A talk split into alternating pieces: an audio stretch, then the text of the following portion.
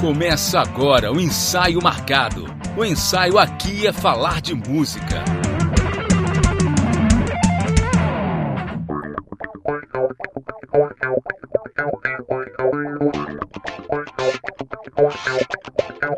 Fala ouvinte, tá no ar mais um episódio do Ensaio Marcado. O ensaio aqui é falar de música. Eu sou Anderson Mioto e no programa de hoje o assunto é polêmico. Artistas que todo mundo gosta, menos você. Simples assim, um papo direto e franco sobre aquelas bandas, artistas, grupos e instrumentistas que o mundo inteiro curte, idolatra, só você que não gosta, só você não aprecia o trabalho. E pro ensaio de hoje eu conto aqui com uma bancada que veio tranquila, trabalhada no amor e na paz para falar desse tema vai gerar muita indignação, revolta, amizades podem ser desfeitas aí, será que sim, será que não? E talvez algumas verdades inconvenientes vão ser ditas hoje aqui no papo. Mas vamos lá, vamos ver o que o pessoal separou de bom aqui pro ensaio de hoje. Tenho aqui então na bancada o Robson Mioto. Boa noite, boa noite para todos, menos para alguns, né? Aproveitando o tema, hein? Brincadeira, pessoal. Boa noite pros ouvintes. Vamos lá. César Rick também, boa noite, bem-vindo. Aproveitando a maldade, não sou de ficar mandando direto que nem certas pessoas, boa noite. Leandro Sambora, Leandrão, bem-vindo de volta aqui. Bom dia, né? Boa tarde, boa noite para todos que estão ouvindo aí. E eu só queria já começar dizendo que, amigos, é tudo brincadeira, tá? A amizade permanece e eu espero poder falar com vocês outras vezes depois é. desse programa. Aí, ó, o Leandrão já jogando um panos quentes. Muito bom, Leandrão. É isso aí. Essa é a linha do papo que a gente vai seguir hoje. Arthur Prado também, bem-vindo. Valeu pelo convite. Tô feliz de estar aqui de novo. E eu tô achando que o programa de hoje vai ser 5 minutos sem perder a amizade. Acho que é esse o título, hein? Boa, boa. É um ótimo título. Quem sabe a gente não, não lança com esse título mesmo, tá? Tá dentro aqui do tema. Então vamos lá, gente. É isso aí. Bora pra mais um ensaio. Mas antes, um recado para vocês. Lembrando que você pode ouvir e seguir o ensaio marcado também no Spotify, Anchor, Deezer, Google Podcast, Apple Podcast e nos demais agregadores.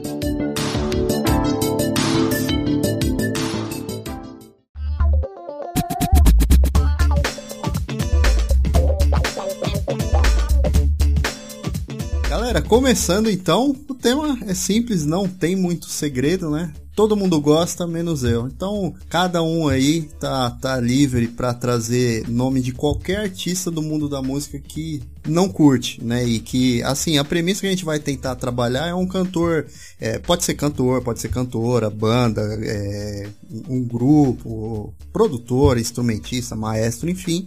A premissa mais que a gente vai tentar trabalhar são nomes que sejam popularmente mais é, adorados, idolatrados, assim, né? Que tem um gosto, assim, que a galera tá na, na boca do público no bom sentido e que vocês, por algum motivo, qualquer que seja, não curte tá? A gente vai trabalhar então com dois nomes para cada um desenvolver aí a, a, sua linha de argumentação e nas menções honrosas a gente aumenta aí o leque. Pode cada um cita aí as outras, os outros nomes que separou. A gente tinha pensado inicialmente a fazer uma menção honrosa é somente, mas a galera veio preparada, então eu tô, tô curioso aí para saber como que, que, quem vai ser citado aqui nessa conversa. Antes da gente entrar aí para a lista, é uma curiosidade. As escolhas que vocês fizeram, não precisam falar o nome agora. Foi só questão de gosto mesmo ou tem coisa técnica envolvida na escolha de cada um? Como que funcionou para vocês?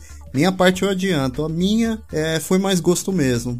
Não são artistas ruins tecnicamente que eu tenha alguma ressalva, mas é mais questão de gosto mesmo. Para vocês, como, como que foi? Rick, começa aí. Qual, qual critério aí você usou então. para separar os seus nomes? Olha, o, os três que eu tenho a princípio, assim, é, vou deixar bem claro, é, tem mais a ver com a forma que eles agem em relação a público, em relação a fãs e pessoas e quem pensa diferente deles, e parte disso também na música deles. É, de, dos três, eu particularmente não gosto muito do que eles fazem como música, tá? Mas é, vocês vão, vão entender o porquê das três escolhas que eu fiz, Entendi. na verdade. Aí, não, é uma, é uma linha muito interessante, né? Porque é, a, muitas assim, vezes você pode não gostar do artista, um ba... né? Pelo é, comportamento dele. Tem um baita né? sucesso, né? Mas assim, ele acaba sendo um super sucesso, mas algumas motivações para que ele chegasse nesse sucesso acabam te desanimando com ele até musicalmente, entende? Uhum, justo, justo. Leandrão, e você? Como você separou aí sua listinha do mal? Ah, o principal foi o gosto musical mesmo. Assim, não é que eu odeie essas bandas que eu, que eu separei aqui, mas é, são, são bandas que eu nunca curti muito, assim, ouvir, né? Então deixei essas separadas e também tem um pouquinho da, da atitude, né? Do, das pessoas que fazem parte e tal, do tratamento também com o público. Eu acho que até deve ser a mesma que a do Rick, mas a gente vai saber daqui a pouco. É, é, eu acho que vale destacar, galera, para quem tá ouvindo a gente, não é um papo de ódio, tá? Vamos deixar essa palavra aí de lado. É, tudo aqui é uma brincadeira que nem todo mundo comentou, então, é, ouvintes, não, não levem pro pessoal, não é sobre ódio, isso daqui é mais sobre gosto, sobre diversão, sobre uma polêmica uma dose ali de indignação, tá? Então fiquem tranquilos. Arthur, e, e pra ti, como que foi? O meu conceito aí de pra escolha dessas, dessas bandas, artistas, foi só para gerar intriga com amigos mesmo, né? Nada Nossa. além. Brincadeira. Brincadeira. Tem, é... tem, armas e rosas no meio, né? Tô sabendo, não, não tô sabendo. Não. Ah, tá. Foi só. Cara, é, é, uma mistura, na verdade é uma mistura. É como o Rick falou aí também. É, parte é, é questão técnica do artista e, e parte é atitude. Né? Então vai ficar mais claro também um pouquinho mais para frente. Uhum. E para você, Robson? Ah, o meu foi questão pessoal mesmo. Eu acho que os artistas que eu escolhi aqui não tem nada muito, nossa, coisa que desabona o trabalho deles, mas questão pessoal de gosto mesmo e pra criar um pouquinho de polêmica também. Muito bom, vamos lá então. Então vamos começar a abrir o bloco aí. É, eu não vou abrir o bloco, não, vou ficar por último dessa vez, que eu tô curioso primeiro para ouvir a opinião de cada um. Leandrão, Leandro Sambora, é, come, dá o pontapé inicial aí no papo. Qual foi o seu primeiro nome que você trouxe? Todo mundo gosta, menos o Leandro não gosta. Bom, vamos lá. A primeira banda que eu separei é o Oasis. Hum, é... é uma banda que, assim, na verdade eu nunca. Eu não sou muito fã desse estilo de rock que eles fazem, né? Eu sempre fui voltado mais pra, pra linha do hard rock, assim. Mas eles têm músicas legais, músicas boas, né? Eu, até com meu trabalho de música, já toquei muita coisa do Oasis. Só que, assim, tecnicamente falando, é, não são músicos extraordinários, né? Mas fazem um rockzinho cru ali, tá até que bem feito. Só que eu tenho uma paura daquele Liam Gallagher. Eu achei um cara nojento demais. E se fosse comigo num palco ele tratasse. Uhum do jeito que ele trata as pessoas, tinha rolado uma pancadaria ali, porque é um cara muito antipático, né, cara? Antipático, ele se acha o dono do mundo e não é nada, né, cara? Não é nada esse cara, assim, perto das outras bandas que eles mesmos têm como referência, que é os Beatles, né? O cara já chegou a falar uma vez que ele, é, tipo, é, depois de Deus era o Oasis, alguma coisa assim, sabe? Então é um cara que tem umas declarações é, muito ruins, né? O cara se acha demais, é, trata mal o público, tem descaso com o público de no meio do show sair fora, né? E eu, por isso é a minha primeira banda que eu coloquei das opções daqui que todo mundo gosta, menos eu. Mas eu já não sei se é todo mundo, porque eu acho que vocês também concordam um pouco comigo nesse ponto. É, o, o que você né? falou aí, o, o polêmico, você citou o Leon ou Noah? Desculpa. Que é o que mais pega aí pra você. O Leon é o pior. O Leon é o pior. Eu, eu acho ele o pior. Né? Mas por isso eles até... são muito parecidos, esses dois irmãos aí, né? Eu não. Sinceramente, eu, não, eu conheço pouco da banda, então eu não sei qual o pior. Para mim, os dois são meio escrotos, assim, meio, meio toscos, né? E, sei lá, se acham também. Então... Eu tenho muito essa impressão. Pois é. Teve até um acústico, ah, o acústico do Oasis com MTV, se vocês pararem para ver, é, quem canta é o Noel. Porque um pouquinho antes de começar o acústico, o Liam teve um piti e falou que não ia cantar no acústico. E aí ele não cantou mesmo no acústico. O irmão dele, que é o guitarrista da banda, também canta algumas músicas, teve que assumir o, o, os vocais e fez todo o acústico MTV com ele cantando, porque o irmão não quis. Ele deu um piti. Isso é coisa que não se faz, né, cara? É, a gente tava até gravou o episódio anterior, né, sobre o This is Pop, aquela série da Netflix, e tem um episódio que é específico aí da, da do British Pop, que é e foca ali na briga Oasis e, e, o Blur também. A gente até brinca no episódio que o, o, os irmãos Gallagher ali, eles não devem nem saber o nome da, do, dos outros integrantes da banda, porque tipo a imagem, a figura do Oasis é tão concentrada neles, né? E eu mesmo nem sei quem é o baterista, quem é baixista. Até brinquei na gravação que se eu trombar com o baterista do Oasis na Praça da Sé, eu não sei quem é o cara, sabe? Porque é, eu acho que o Oasis está tão impregnado na figura dos dois que você praticamente não tem uma banda junto ali, né? Você tem dois caras que carregam o um nome e carregam daquele jeito, né? Com mais polêmica do que qualquer coisa. Pois é. E outra coisa, né? Pelo aspecto, aspecto meio técnico da coisa, se você for parar pra ver, uhum. mano, a bateria, o lance de bateria do, do Oasis parece tipo Barões da Pisadinha, cara. Mesma levada a todas as músicas, cara. Pode reparar, às vezes é um pouco mais rápida ou às vezes um pouco mais lento, mas a pegada é a mesma, cara. Uh, concorda com isso aí, Robson? Você que é baterista? Ah, eu concordo, mas acho que é um, um, lance assim meio que definido pelo, pelos irmãos lá. Eu acho que eles que levam a sonoridade do Oasis e o Oasis tem muito daquela pegada de fazer rock and roll, assim. Tem muita música deles que é eu comecei a gostar um recentemente, até tem um colega nosso que às vezes participa do podcast, o Thiago Oruto. Ele gosta bastante pra gente tocar a gente tava indo pra estúdio, e aí comecei a ouvir algumas coisas mais deles. Eu acho que eles são bons músicos, bons compositores, mas eles têm um lance assim meio da marra, assim. Eu acho que é um negócio que eles parece que eles se alimentam dessa coisa assim deles, ah, somos Oasis, somos roqueiros. Tem no Dizes Pop fala sobre a época que eles tiveram a treta lá com o Blur e e aí eu não sei, eu tenho a impressão que eles se alimentam dessa marra, assim, de ah, é, eu sou o Noah Gallagher, somos os Gallagher e fazemos rock and roll, somos britânicos.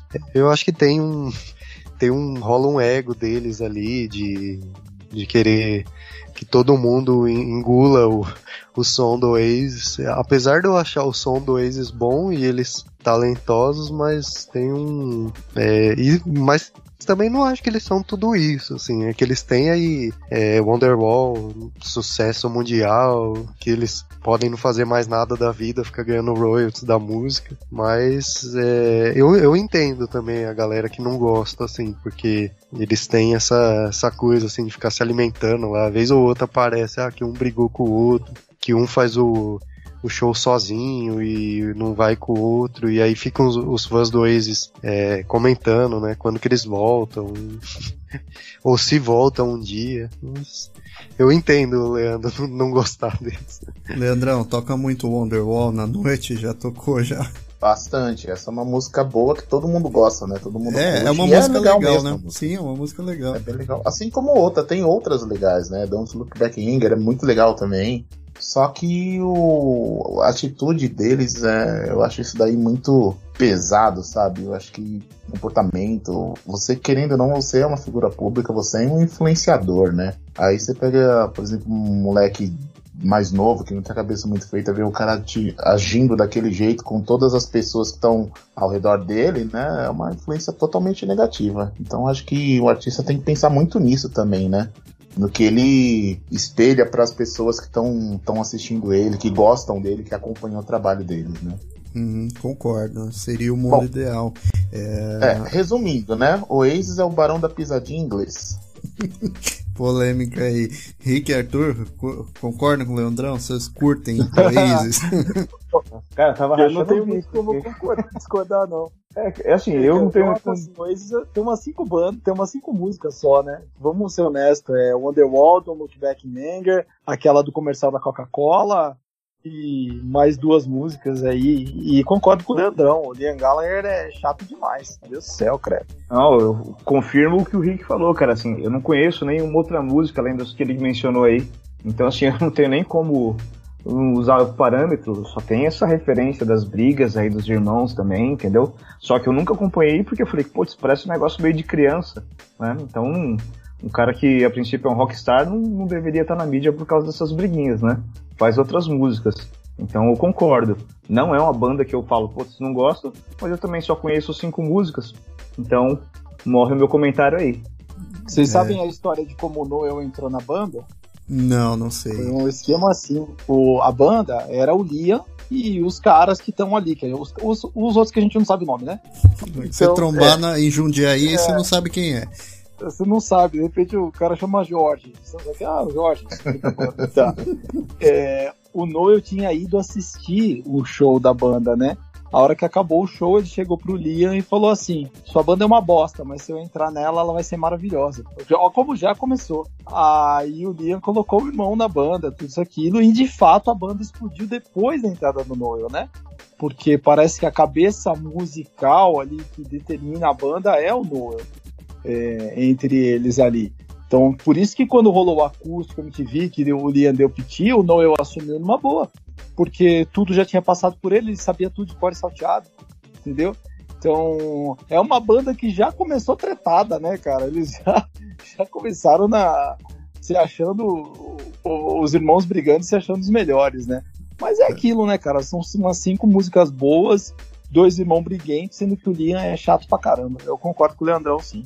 É, a, a outra música que você citou deles que eu acho legal é o Supersonic. Supersonic é uma música legalzinha. A gente até toca no estúdio. É, mas eu concordo, gente. Acho que num tema como esse não tinha como ter Oasis. Talvez não só pelo aspecto musical, mas, é, mas principalmente aí pela postura dos caras é, fora dos palcos aí que não é muito legal. Ótimo nome, Leandrão. Vamos seguir aqui. Uh, Arthur, Traz seu primeiro nome pra gente. Quem que você separou? Vamos começar pelo seguinte, né? Quando eu ouvi algumas músicas dessa banda, eu até no início eu pensei, falei, caramba, isso aqui é um pop, rock? E aí fui pesquisar, é supostamente rock, né? Mas eu não considero como rock. Por quê? Até em alguns episódios atrás a gente fala do, do envolvimento do rock com atitude, com emoção, né? Com aquela loucura. E é emoção é algo que eu não sinto ouvindo Coldplay. Olha aí, a polêmica. Meu, eu sabia que ia ter o Coldplay. Nossa, eu sabia. Coldplay, eu, Coldplay eu, ele sempre tá em alguma lista, cara. Eu gosto de Coldplay, hein? Pô, pô, Não, Coldplay é legal, também, velho. Eu gosto, mas tá sempre numa lista. É. e assim, aí, cara, Explica o ponto é que, que eu, tudo que eu escuto do Coldplay, cara, eu sempre fico esperando o clímax da música. Falo, meu, agora a música vai subir, vai ter putz, vai ter um momento que a música vai ficar incrível. Vai, agora, é, é agora, é agora, é agora, é agora, acabou a música, não veio. Né? E isso para tudo que eu escuto dos caras, né? Até, assim, eu não, não, não consigo gostar. Tem um brother do trabalho, inclusive, que ele. A gente tava discutindo o que, que a gente escuta no carro, né? O que, que te traz emoção. E aí ele já sabia que eu não gostava de Coldplay, falou: não tem um Coldplay lá no, no playlist, não? Falei, não tem, né, cara? Senão, se eu for ouvindo, dirigindo, ouvindo Coldplay, ou eu durmo, ou eu enfio o carro no poste de propósito, né? E aí ficou bem claro o, o amor que eu tenho por esses caras. É, musicalmente é isso, cara. Eu não sinto nada ouvindo Coldplay. E a parte que me desagrada é do, do Chris Martin, que tudo que eu vejo de polêmica dele, ele é um cara muito mauricinho, né? Um cara que não, não sabe lidar muito com a fama. É, tem várias, várias polêmicas que agrediu fotógrafo, paparazzi, quebrou carro de, de paparazzi, né? Respondeu o processo por causa disso, tretou com fã. Então, assim, é um cara que não é a imagem que eu identifico como, como um, um, um artista legal, assim, sabe? De, de abraçar mesmo os fãs, de, de entrar junto nessa, nessa loucura o cara sendo um, um rockstar, de novo vou entrar nesse termo aí, tem até um. Esse mesmo cara que, que me perguntou se eu tinha Coldplay na, na, na playlist, ele me manda, ele vê umas coisas do, do Chris Martin, ele me manda pra me sacanear. Ó, dá uma olhada aí o que, que teu artista tá, tá, tá fazendo, né? E aí. É, amigo é pra isso, né? Não tem como ser diferente. Então, o cara falando que o, Em algum momento que ele chega perto dos fãs, ele se sentiu ofendido, ele deu uma surtada. Falou, não, não é para gritar, para pedir autógrafo, não seja tão agressivo. Peça com gentileza que eu vou fazer isso, entendeu? Aí ele fez uma. deu uma surtada porque depois o pessoal vendia as coisas que ele assinava no, no eBay, alguma coisa assim. Então, assim, eu não tenho uma referência boa do cara. Aí eu falei, não, calma lá, deixa eu, deixa eu trocar ideia com quem é fã. Eu vou pedir as melhores músicas, né? Pesquisei também.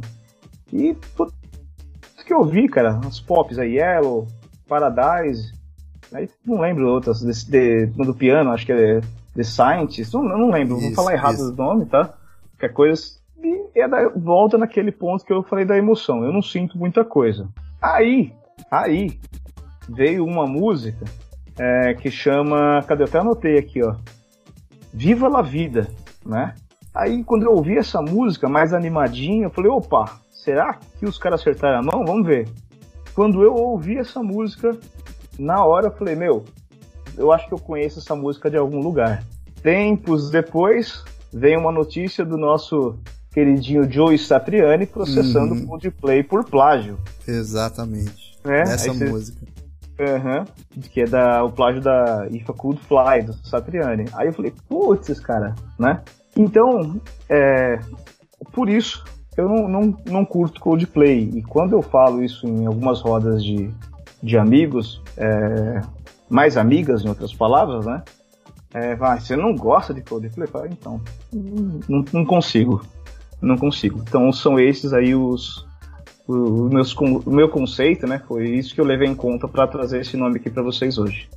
Pô, Arthur, mas nem o Viva La Vida, você falou as músicas não te deixam animar, nem com Viva La Vida, tudo bem que tem a questão aí, a polêmica do plágio. No final, eu nem sei o que que deu esse processo. Se o Satriani ganhou, perdeu. Acho o que o Satriani, Satriani perdeu. perdeu, cara. Perdeu, perdeu. Mas assim, perdeu é, pra, pra quem estiver ouvindo, a Viva La Vida, pra quem estiver escutando a gente, os ouvintes aí, a Viva La Vida do Coldplay, é, a melodia dela é muito parecida com If Cold Fly, que é uma música instrumental do Joe Satriani, de guitarra, né? Então, rolou um processo na época aí, o Henrique atualizou, o Satriani acabou perdendo. Mas, pô, Arthur, é uma música legal, cara. Eu. eu então, mas me, foi. Me dá um gás a, a, música. Eu vou confessar que eu acho uma música bem, bem pra cima, bem alto astral. Então, foi nesse ponto aí, quando eu até tinha comentado. Quando eu vi essa, eu falei, putz, será que aqui os caras acertaram a mão? Né? Aí eu vi e falei, pô, essa aqui até parece legal, hein? E aí, um tempinho depois veio essa polêmica. Aí eu, eu falei, a única esperança que eu tinha foi tirada, né? É, e aí, o, o Rick, mas eu ouvi falar que eles tiveram meio com um acordo, assim, que tipo, o Satriani perdeu, entre aspas, mas que o Coldplay fez ali um alguma ah, coisa em sigilo ali. É, eu é ouvi mesmo? falar que teve um teve uma grana lá envolvida. Nossa, eu não sabia, cara. É, eu não sabia, eu não fazia ideia disso daí. Também não, sou, não sei que fim que teve isso não, cara. Eu é, parei, o, parei de tentar o Coldplay, é, se eu não me engano, foi acusado de plágio por uma, uma outra música também. É, desse eu não vi detalhes, já, já teve uma outra polêmica de plágio com eles. É, o, o Coldplay é, um, é uma banda que eu gosto, assim. Eu lembro até que acho que o primeiro ou segundo CD deles, que tem o The Science, que tem o In My Place. Eu tenho esse CD até hoje, é um CD que eu gosto. É, e eu acho que é uma banda que pa parece que não, mas ela é uma banda que, pelo menos pelos shows que eu vi, apresentação em Rock in Rio, ela me parece que funciona muito bem em cima do palco, né? É uma banda que ela consegue entregar ainda um showzão em cima do palco, apesar dos CDs ali ao, ao, longo dos anos terem ficado com uma coisa muito é, pragmática, assim. Até o Robson, você tinha comentado esses tempos, né, Robson? Que o Coldplay parece, parecia que fazia música agora sem músico, né? Que era só, pegava um template do, do computador do programa e montava uma música, que faltava um pouco de inspiração também, não é? Sim, é, só para corrigir, eles, na verdade, teve uma polêmica com plágio, mas eles pegaram um sample de uma música de uma banda chamada Kraftwerk, mas parece que não, não foi um plágio, assim, foi uma coisa acordada com a banda e tudo, só para corrigir aí a informação. Mas eu tenho impressão, até pesquisando para esse tema aí, tem muita gente que fala que go gostava do Coldplay quando teve o, o, primeiro CD lá deles, que é o A Rush to the Blood, alguma coisa uhum. assim. E que eles eram um pouco mais rock, né? Tinha um, um, conceito ali. Depois a banda virou muito pop, aí parece que eles fazem aquela coisa, faz a música no computador e põe a, a voz do, do Chris Martin lá e depois não tem não tem assim uma coisa de guitarra, né? Parece uma coisa muito muito pra música pop mesmo, pra vender. Falar uma parada sobre o Coldplay. Eu gosto de muita coisa deles, pra falar a verdade, sabe? Gosto mesmo, sabe? É, eu tenho um livro aqui em casa que é do Zeca Camargo, que chama, das entrevistas de bandas de A a Z que ele fez, né? E ele classifica o Coldplay uma das piores entrevistas que ele já fez na vida, porque o Chris Martin é insuportável. Ele é insuportável. Caramba. É sério, esse livro é muito legal, cara. Esse livro tem acho 15 anos já. É muito bom, sabe? É... Mas o Coldplay, cara, eu, eu acho que assim, o começo deles, eu acho que salvam algumas músicas porque era muito chato, cara. Aquela bateria era o tempo inteiro. Tatum, tum, tatum, tum, tatum, tatum. Igualzinho, cara. 15 mil músicas igualzinho, cara. Um monte de gente quis copiar isso, bicho. E, e, eles foram uma, foram uma banda que beberam muito na fonte do YouTube, né? Sim, tem, eu, beberam eu muito isso. É, agora sim, eu acho particularmente que eles adquiriram uma identidade depois do Viva la Vida. É, é a minha opinião, entende? embora The Science seja maravilhosa, Clocks seja ótima, Yellow seja ótima, são músicas boas, cara, que eu até classifico o Coldplay como uma das últimas grandes bandas dos últimos tempos, para ser honesto. Aí já não tem a ver com a gente gostar ou não, mas assim, nível de sucesso, você entende? É, Agora, essa fase pop deles me agrada bastante, por falar a verdade. Eu acho interessante, porque eu fico pensando que as bandas costumam não saber envelhecer. E nesse ponto, cara, eu acho que quando o, o, o Coldplay fechou com, flertou com o pop, você ouve Time for the Weekend, que é uma música atual, aquela Acho que é essa, se não me engano, sabe? Uhum. É, é, você parece que eles souberam envelhecer nesse sentido, entende? Essa que eles acabaram de lançar em mês passado é ridícula, tá? É feio demais essa última música deles. Mas coisas de até dois anos atrás deles, assim, me deu esse flerte deles com o pop é legal. Agora, por um acaso, a coisa mais legal que eles fizeram nos últimos tempos é aquela música com aquela, aqueles DJs lá, o The Chainsmokers, né?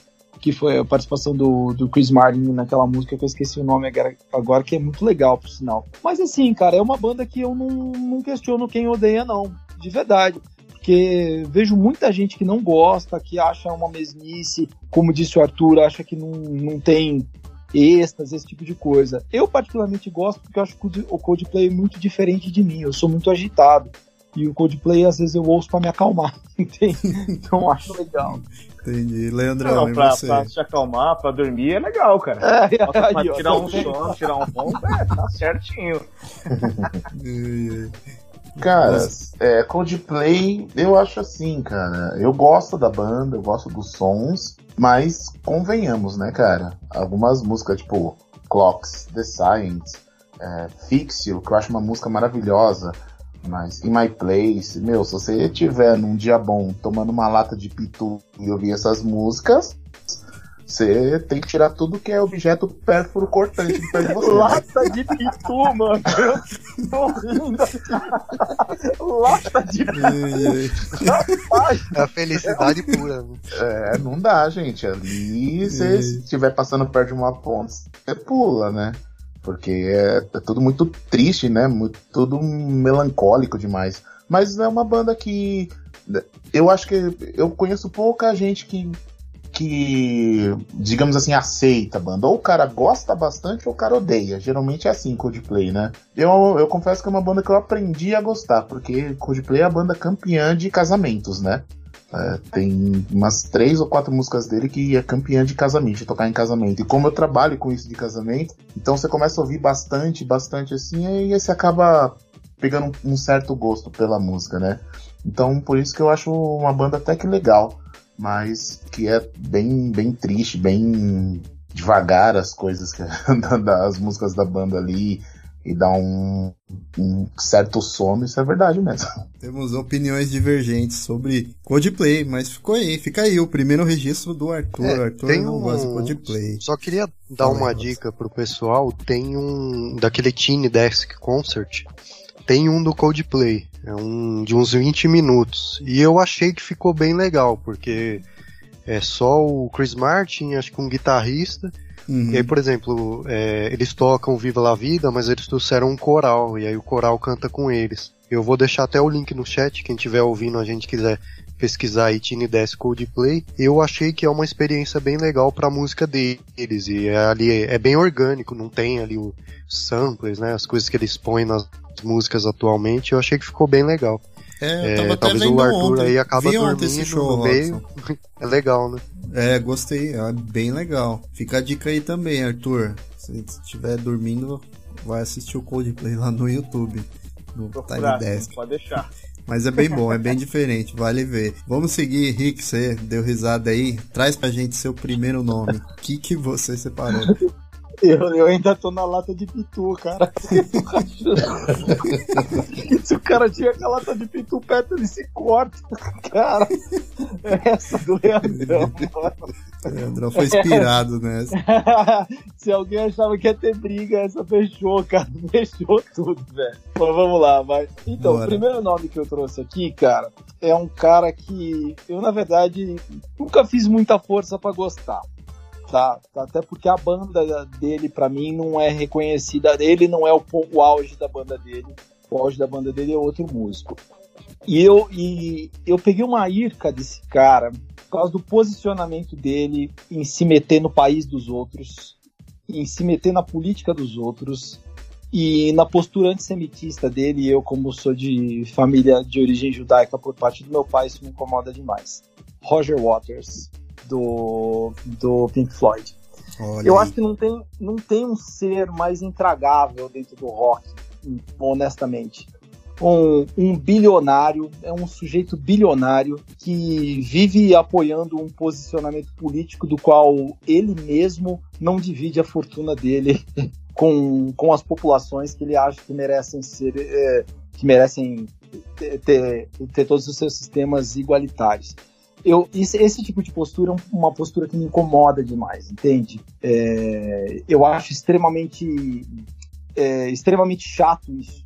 Você ser um bilionário e você ter lucrado em prol do capitalismo com ingressos altíssimos do seu show, valor altíssimo para ter um show, com muito dinheiro enfiado no seu show para poder ter seu sistema de eliminação e esse tipo de coisa, mas a sua ou, sendo que você faz isso musicalmente, coloca isso dentro do seu show, mas a sua postura quando entrevistado é uma postura que não tem a ver com o que você está fazendo do outro lado, você entende?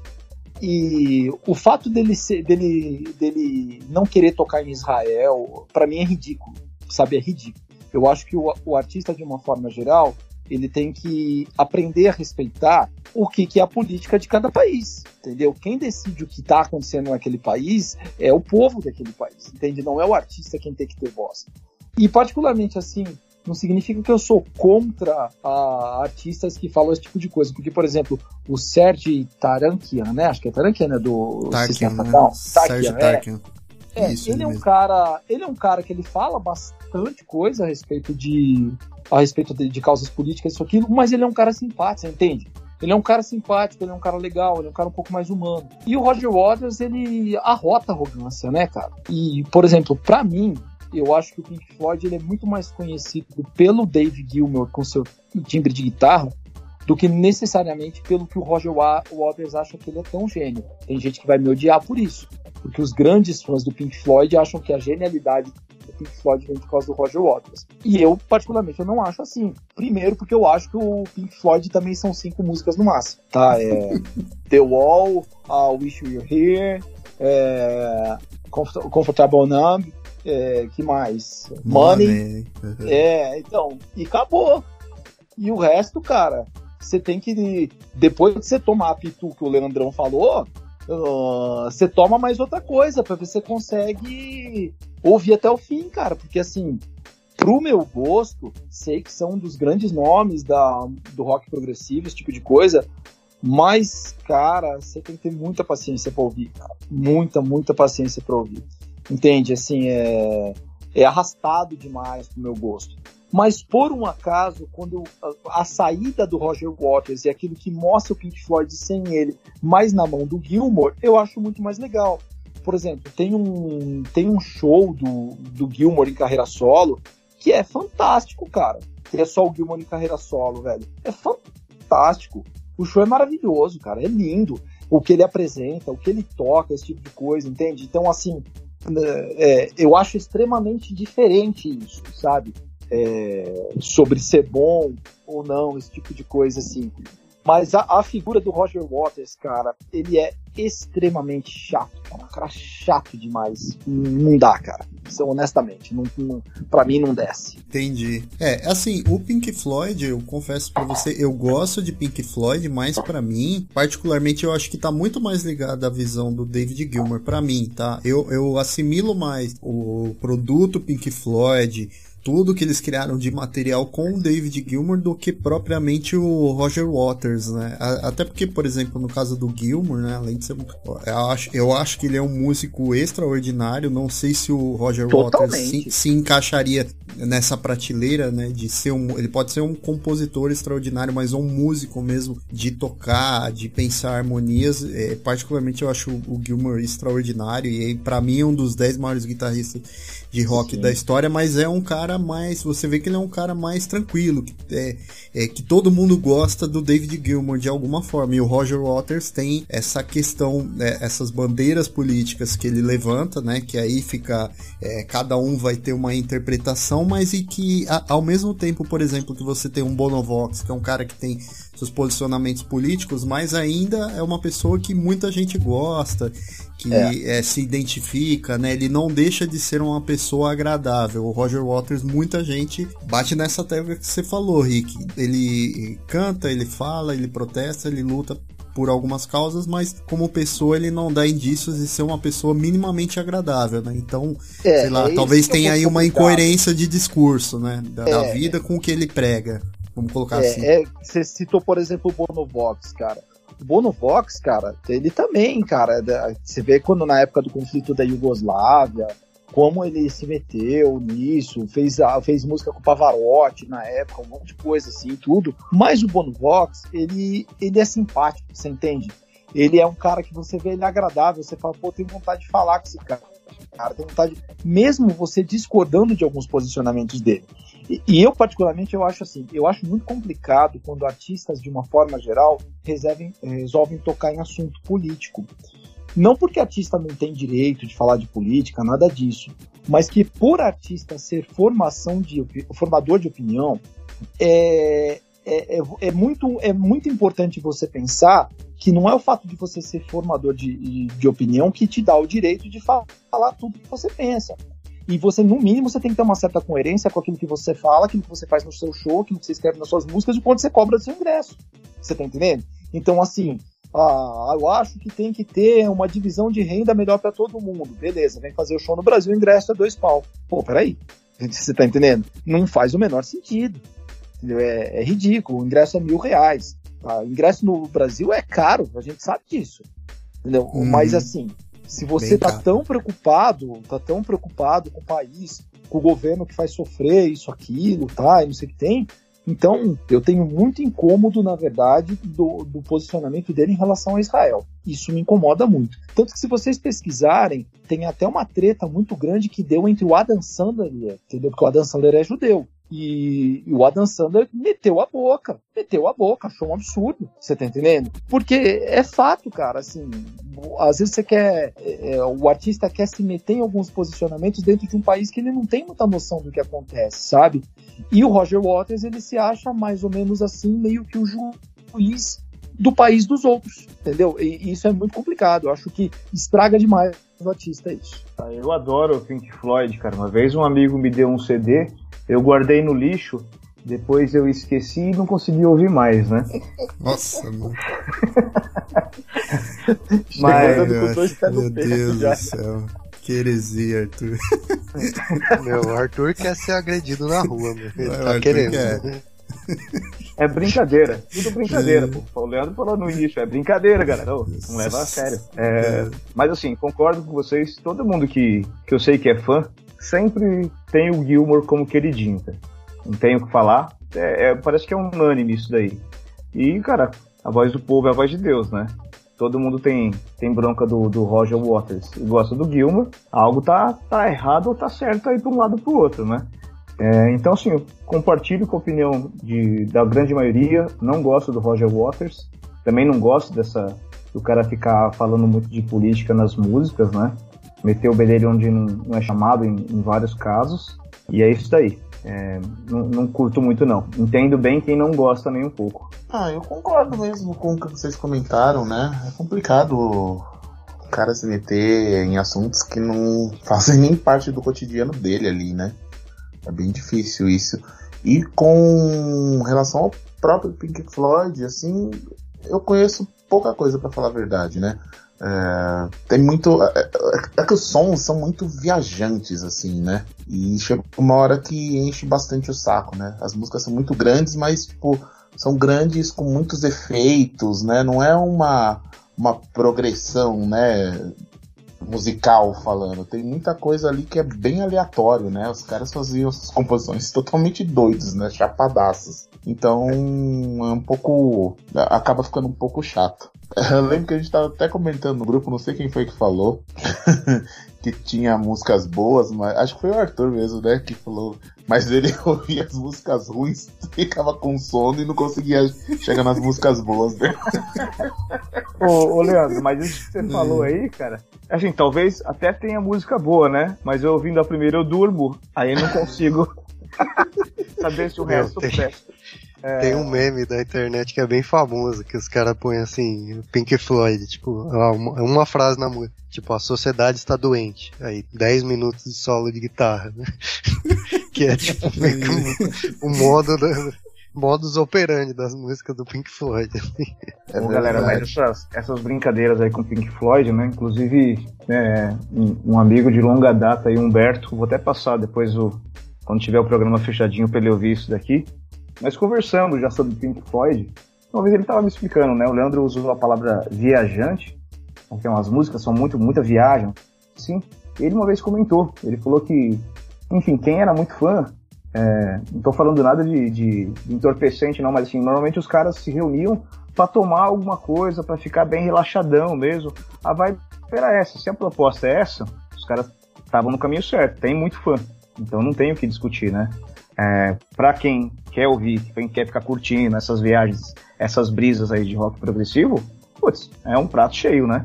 Pra quem não tá nessa vibe, é, cara, é um, é um Rivotril, né? Então, você vai ficar ouvindo, você vai capotar mesmo, você não vai aguentar. E, e você, Rodson, É, tem eu- opinião formada aí sobre o Roger Waters?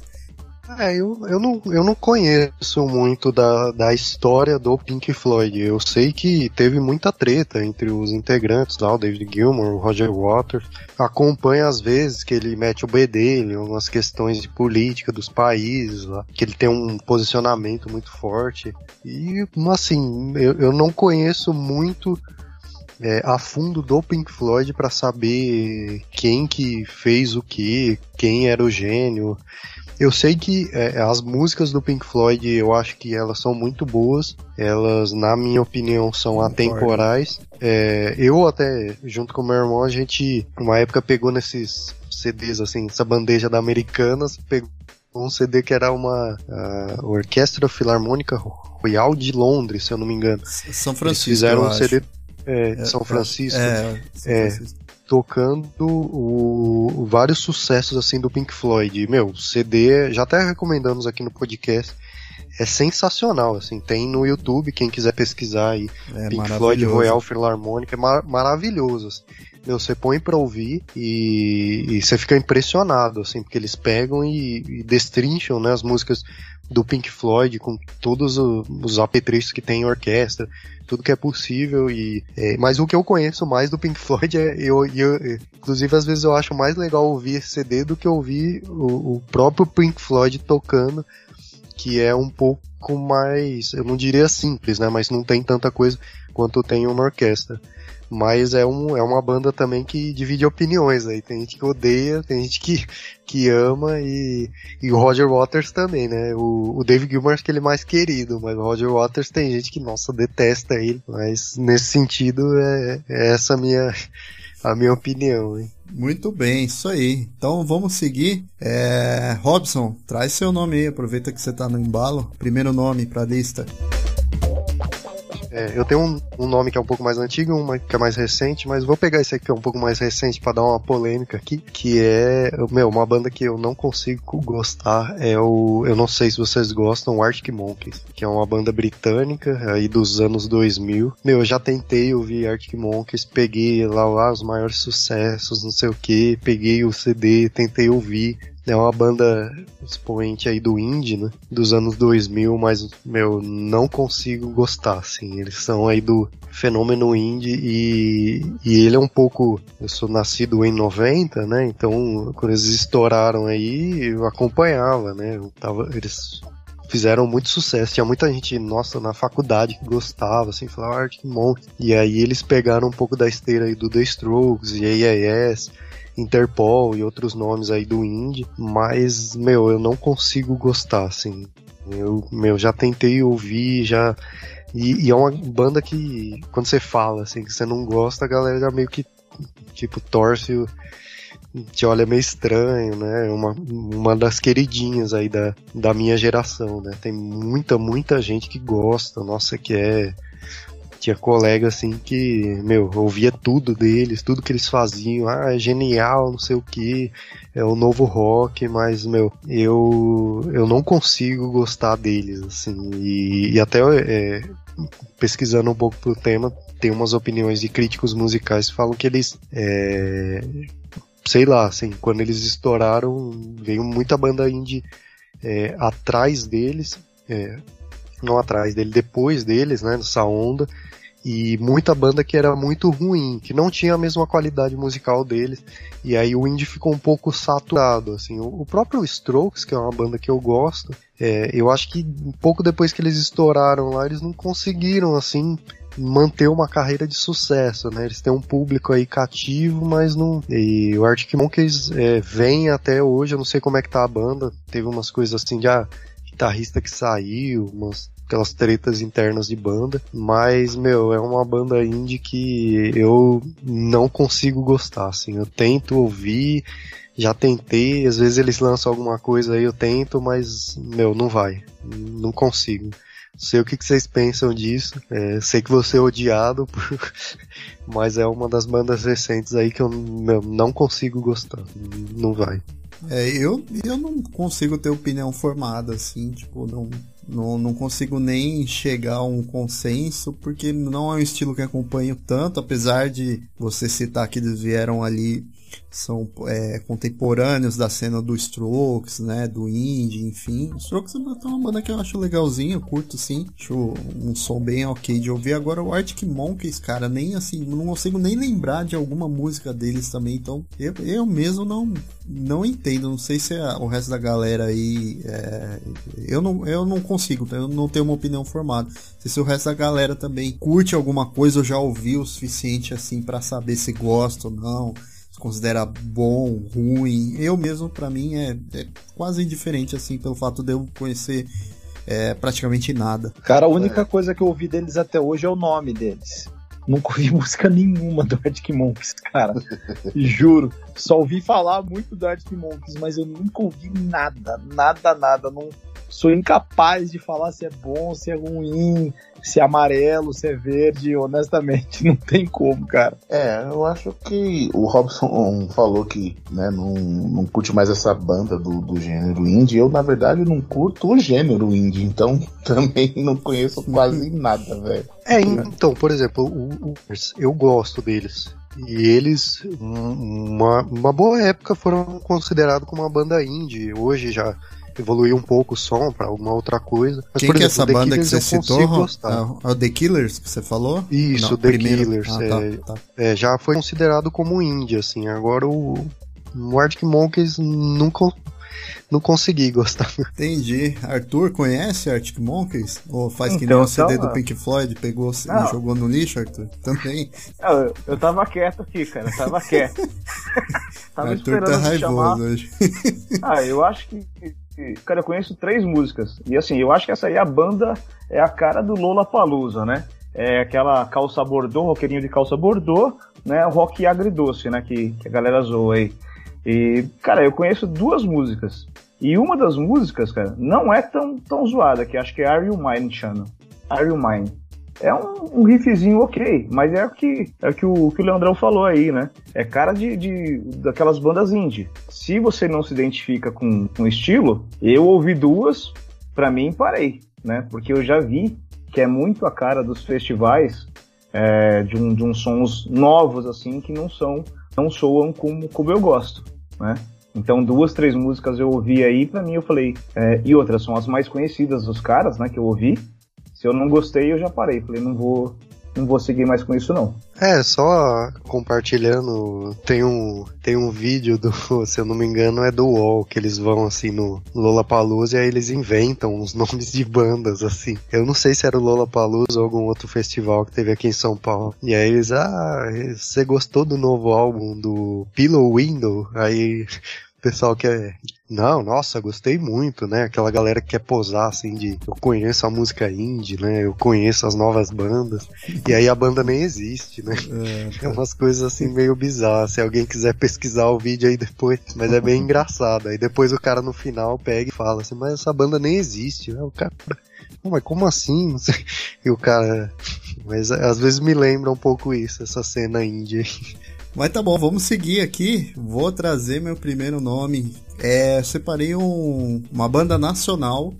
Não sei se vocês têm nomes de artistas nacionais aí na lista de vocês, mas é, esse é um nome que eu fiz questão de separar que realmente eu não consigo gostar dessa banda. Já tentei ouvir e não vai, não me desce, nunca me desceu, que é o Raimundos. Desculpa quem gosta de Raimundos aí, o nosso querido amigo Robson Thiago Uruta aí que toca com a gente, participa do podcast também, eu acho que é super fã de Raimundos, mas gente, eu nunca gostei de Raimundos, eu não consigo gostar. E é, primeiro que eu assim nunca achei eles grandes músicos assim, né? É, o som deles particularmente é um som muito cru que nunca me agradou, nunca me saltou os olhos e e é esse as letras dos Raimundos eu acho que talvez seja o assim o que eu nunca curti que eles sempre foram muito dessa vibe é, de ser muito sacana na música deles né ter, ter muita conotação sexual até algumas coisas bem esquisitas assim e eu nunca consegui gostar cara nunca consegui gostar e isso não é nem depois de velho não mesmo na, na época é, ali na década de 90, né? É, quando eles estouraram e tal, depois teve toda a treta com o Rodolfo, que era até uma música, uma banda, vamos dizer, contemporânea ali da, da minha adolescência, pré-adolescência, mas eu nunca consegui gostar, cara. Eu sempre achei Raimundos muito chato, o som muito chato, não gostava do Rodolfo, achava ele um cara assim, muito chato, muito suportável, achava as músicas muito pobres, assim, em termos de arranjo e tal. E as letras eu sempre, é, particularmente, sempre me incomodou muito essa questão da, da, da- desse teor sexual quase meio sacana, assim, meio velado em algumas músicas, em outras não. E aí alguém pode falar, pô, mas no rock tem outros estilos, você tem isso, sim, concordo, tem. Em outras bandas você vai encontrar isso daí também. É, bandas gringas, Led Zeppelin tem músicas assim também, mas o Raimundos, cara, nunca me desceu, nunca consegui gostar de Raimundos. E eu acho, além do, repito, além do som nunca me agradar, eu sempre achar muito é, cru demais, simples demais, até meio pobre demais. As letras também eu sempre achei é, com um um, um alto teor de, de sacanagem, vamos colocar assim, e que nunca, nunca me agradou. Você pega, por exemplo, uma letra como Milambi, né, que é, é, às vezes, sei lá, pra mim não- não fica claro que é, você tá, o cara tá falando ali de uma relação adulta, entendeu, entre dois adultos. Muitas vezes parece que você tinha coisas é, é, muito esquisitas ali no meio da música. Um adulto relacionando, se, tentando se relacionar com uma pessoa muito mais nova, sabe? Uma coisa desse sentido. E, e a questão do som, por exemplo, eu acho o, o, Charlie Brown, e é uma banda que particularmente eu gosto, mas que eu já vejo que sempre eh, teve um lance de poesia nas letras, né? Que, eh, gostando ou não, as pessoas gostando ou não, eu particularmente gosto. Os arranjos do Charlie Brown eu gostava, gosto até hoje. E o Raimundos eu nunca consegui ter essa, esse gosto, nunca passou no meu crivo assim. E é aí, meu primeiro nome. Não sei se vocês curtem Raimundo, se vocês têm as mesmas percepções que eu, mas eu não consigo. Já tentei ouvir e, e, nunca me passou. Não gostava quando mais novo, depois mais velho tentei ouvir de novo e, e, e não me desce. É, concordo que a banda foi muito prejudicada ali pela questão da saída do Rodolfo, que foi muito repentina e foi, de certa forma, até um pouco sacana aí com os outros integrantes, mas, assim, independente de tudo isso, é uma banda que eu não gosto, não, não me desce. Eu gostava muito quando eu tinha 16 anos, que eu queria falar de putaria, né? Então, uhum, assim... Uhum. É, putaria, porque funcionava né? com a cabeça muito, da né? época eu, eu fui no Monsters of Rock que eles tocaram, sabe? Quando eles começaram a fazer sucesso. É, e foi assim, era um, era um Monsters of Rock que ia tocar no mesmo dia eu quis, cara. Entende? E, e tocou Angra e o Dr. Sync, pelo amor de Deus, são duas coisas fantásticas, né? E o, o Raimundos era aquilo, o legal era, era a baixaria, né? Mas você uhum. vai ficando adulto, isso, aquilo, você fala, meu, mas que, que coisa chata, né, cara? Umas letras babaca, um, musicalmente pobre, isso eu tenho que concordar mesmo. Agora, eu acho que o episódio da saída do Rodolfo é um capítulo à parte, né? No, sim, na história do Raimundos, né? Eu, uhum. particularmente, é um cara para quem eu tiro o chapéu. Porque, assim, bicho, dentro desse campo de conversão, a maioria dos artistas se convertem quando estão na merda. E o Rodolfo, ele se converteu no auge, cara. Eles tinham acabado de lançar um ao vivo do Raimundos, cara. Eles estavam estourando, eles eram a banda que mais estava arrebentando. Sim, é uma Na banda época, gigante ali, né? Um, tinha um programa que chamava Eu e Meus Vinte e Poucos Anos, né? que eles fizeram um cover da música do Fábio Júnior que chamava Eu e Meus Vinte e Poucos Anos. Cara, eles estavam estourando. Então, assim, eu acho que um, um artista que ele tem coragem o suficiente para no auge dele ele mudar a postura dele e falar não quero mais isso. Cara, esse cara eu tiro meu chapéu, bicho. Honestamente, tiro meu chapéu. Eu tive a oportunidade de entrevistar o Rodolfo duas vezes. É, a primeira vez que eu entrevistei ele, ele foi um idiota. Um idiota, cara. Assim. Ele era recém-convertido, na época do Rodoc. O cara foi muito chato, foi uma das piores entrevistas que eu fiz. A segunda vez, ele parece que ele teve um media training, sabe? E ele hum. respondeu um pouco melhor ali tudo. Mas é um cara que, até recentemente, você vê ele falando, ele, ele, ele assume as cagadas que ele fez. Isso que eu acho interessante dele ele assume a saída abrupta dele do Raimundos, ele assume os erros que ele teve, isso, aquilo. A única coisa que eu não vi ele falar até hoje, que isso para mim pega muito mal, é porque ele nunca abriu mão dos royalties. Sim. Entendeu? Concordo. Entendeu? Porque assim, mudei minha vida, me converti, mas os royalties da, da música Selim, por exemplo, ainda recebe. Entendeu? Da Milambi ainda recebe. Tá entendendo? Então, ou, ou daquele álbum só no Forever, ainda recebe royalties disso daí. Então, isso, esse, essa eu acho que é a questão que eu, eu ainda gostaria de ouvi-lo falar publicamente sobre isso, porque como um cara que mudou de postura, de vida, assim, ainda continua recebendo royalties. Mas de qualquer forma, eu tenho respeito pela pessoa dele por ele ter saído no auge, entende? Contrário do que a maioria dos artistas que se convertem, que se convertem enquanto estão na merda. Agora, como banda mesmo, como assim, realmente, cara, eu concordo, é pobre, nunca teve muito assim que agregar. E umas letras assim que. Na verdade, cara, eu, a gente pode até dizer que eles foram uma escola para uma Mamonas Assassinas, sabe? De umas letras de besterol, assim, muito grande, assim. Uhum. É, é que o Mamonas ainda era um besterol mais família. Mas eram bons músicos. Sim, bons músicos e tal. O Raimundos também, são, acho que são músicos competentes, apesar de eu não gostar ah, do som. Dentro do campo deles, sim. Sim, sim, né? E eles estouram, assim, fizeram muito sucesso na década de 90, mas é, você usou a palavra certa, as duas palavras certas, né, que eu não conseguia achar. Falando, e a música do Raimundos era muito calcada em putaria e baixaria. Era isso, é, era, era, isso era, era a letra deles Era em cima disso. Leandrão, curte Raimundos aí também, Arthur, Robson? Eu curto, cara. Eu acho legal pra caramba. Faz, me lembra muito a minha adolescência, assim. E é aquele lance, né, cara? A, a proposta deles era essa, né? Era ser uma coisa irreverente, né? Uma coisa engraçada. E eles misturam muito punk rock com, com coisa do Nordeste, né?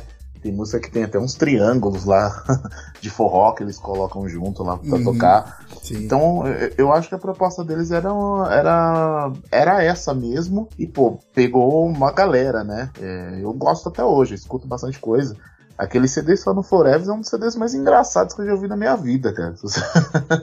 As letras são, são, são muito engraçadas, né? Tem todas essa, essa conotação, né?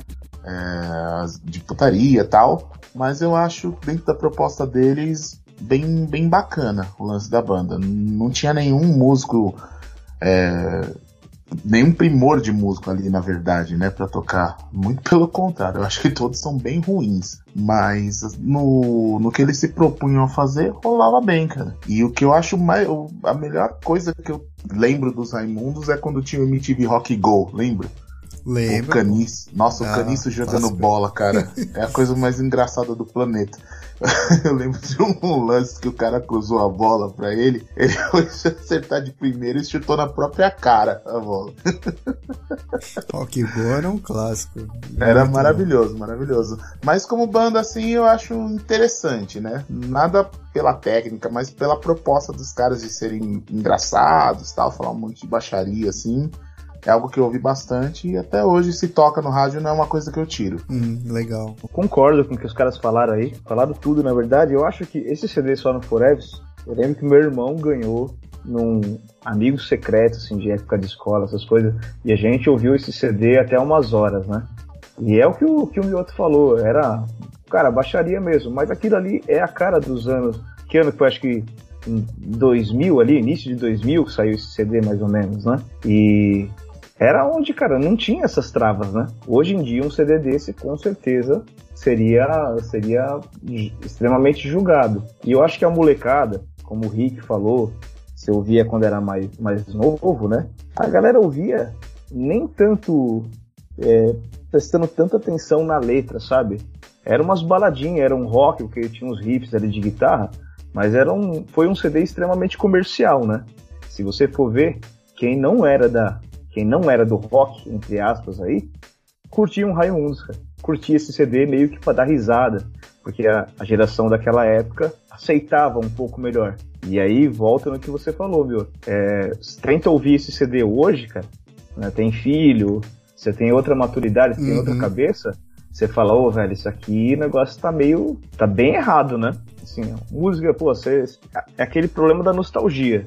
Você ouviu numa época que você achava engraçado, achava legal o sonzinho ali, pouco, tá curtindo. Hoje em dia, se você for ouvir, não, não soa tão bem, não. Mas eu gosto de Posso pegar um gancho. Arthur aqui? O, o, Arthur, o Arthur citou um negócio que é extremamente interessante, cara. É, um Raimundos hoje jamais faria sucesso, cara. Jamais faria sucesso por causa do politicamente correto. Você entende? Então, assim, é, vamos, vamos lembrar um pouquinho aqui. É que eu, eu sou mais velho daqui. Eu lembro de uma, de uma época, cara, onde tinham outras bandas com essa proposta engraçada. Uma delas era o Little Quail and the Mad Birds, que o vocalista guitarrista é, se tornou vocalista guitarrista do Autoramas. Você tá entendendo? Então, assim, era me o mesmo tipo de proposta, você tá entendendo? Hoje em dia, cara, se o Raimundo estivesse se lançando hoje com uma música como Selim, Eu Queria Ser, o Banquinho da Bicicleta, você tem, meu, você imagina, cara, massacrariam esses caras. Digamos assim, que talvez a única coisa que eu sinta um pouco de falta é essa liberdade, você entende?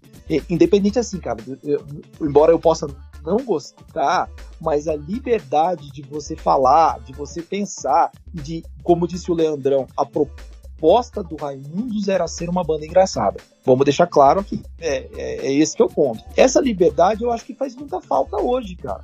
Talvez é, essa coisa assim dessa proibição, você não pode, não pode falar tal coisa, não pode falar isso, e não sei tem, acaba deixando um pouco chato. O Raimundos musicalmente não agrega, não, não agrega nada musicalmente, honestamente.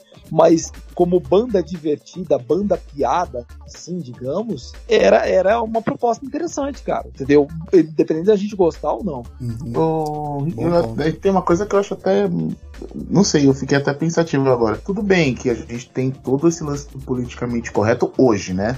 Mas, por exemplo, é, o funk. Tem muita coisa que é muito pior do que isso. E tá na boca do povo, cara. Você, Faz sentido. Por mais, por mais que sim. não toque, né, numa rádio, se você colocar esses negócios para tocar numa festa, todo mundo canta. Então uhum. não, não, sei até que ponto. E hoje também as coisas estão bem diferentes pelo politicamente correto de todos os sentidos, né? É, eu, eu concordo com o Rick. Eu acho que realmente hoje em dia eles seriam o famoso cancelados. Eu acho que eles. É, o, o, lance lá que teve do Mamonas Assassinas. Inclusive, eu não sei se o Mamonas Assassinas foi um pouco antes do Raimundos, ou foi no, na mesma época, assim, ou se foi depois Raimundos também. foi de 94 o primeiro álbum, Mamonas Assassinas chegou em 95. Aí é um pouco depois, né? É, um pouquinho é, depois, eu acho não que muita coisa. Eu, no caso do, dos Mamonas, é, eu gostava,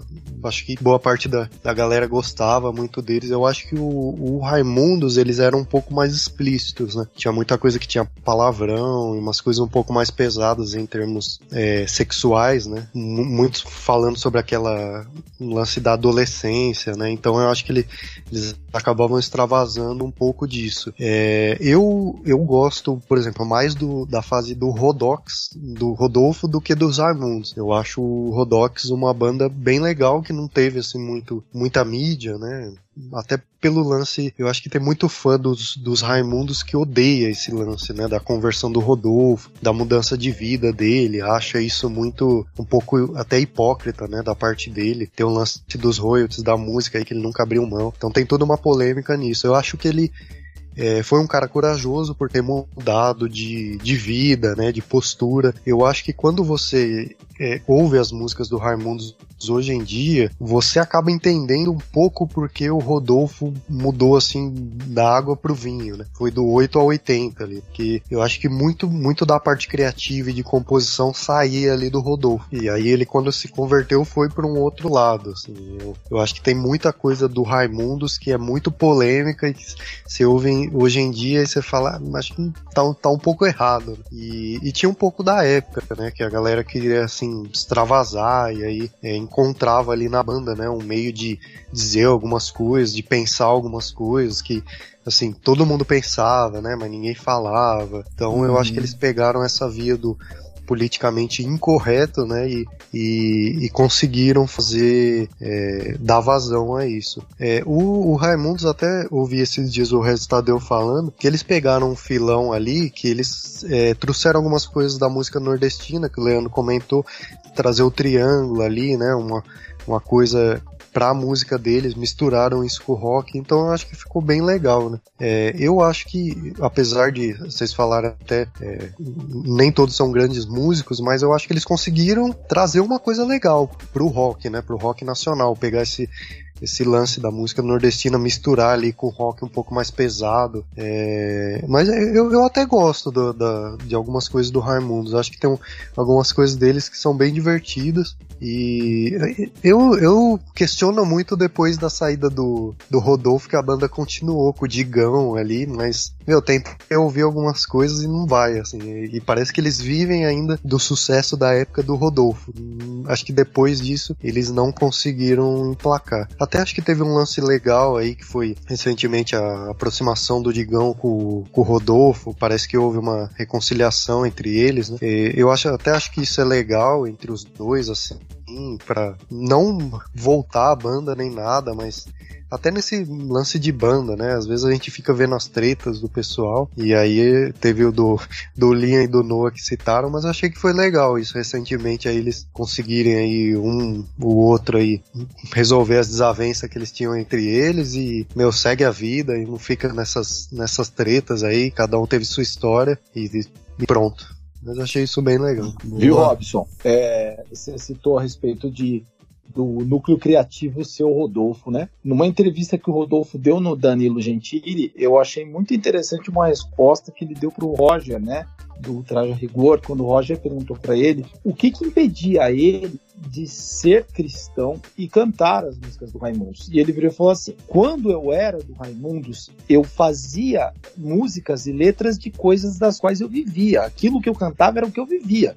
Aquela putaria eu vivia aquela vida de, de usar droga, de se meter em puteiro, isso, aquilo, era a minha vida. Ele falou: eu acho incoerente, hipócrita demais hoje em dia eu tocar e fazer sucesso cantando uma coisa do qual eu não vivo mais. Então, assim, eu achei muito interessante essa posição dele, entende? Porque, assim, então, eu não acho que todo artista tem que ter essa posição, não é isso, mas dentro do, do conceito dele. Uma grande prova de que o Raimundos não funcionou sem o Rodolfo é porque, de fato, o Rodolfo ele escrevia e ele compunha sobre o que ele vivia. É, e eu, eu até acho nesse lance, o Rick, que, que, o Rodolfo, meu, se ele não tivesse convertido, é, eu acho que ele caminhava aí, talvez, eu não conheço muito da, da vida pessoal dele na época do Raimundos, mas talvez ele caminhava aí pra uma overdose, o, ah, que morrer. foi o Kurt Cobain, com certeza, é, né? É, ele, ele, ele cita, inclusive, que no, no último show que ele fez com o Raimundos, que foi na época que parece que a mulher dele tava indo pra igreja, sobre aquilo, ele saiu do palco, entrou no, no camarim,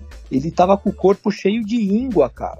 Cheio de íngua de excesso de uso de droga. Então, era um cara que hoje não estaria vivo, hoje ele estaria morto, entende? Então, assim, embora tenha a questão do royalties dele, que é um ponto que eu acho bastante questionador, eu, eu respeito pela mudança radical que ele fez, é, entende? É, chorão, e, né? é, e respeito pelo posicionamento dele de falar assim, não, não cantaria hoje no Raimundos porque eu seria um hipócrita fazer sucesso cantando um negócio que eu não vivo. Então eu acho legal essa posição dele, particularmente.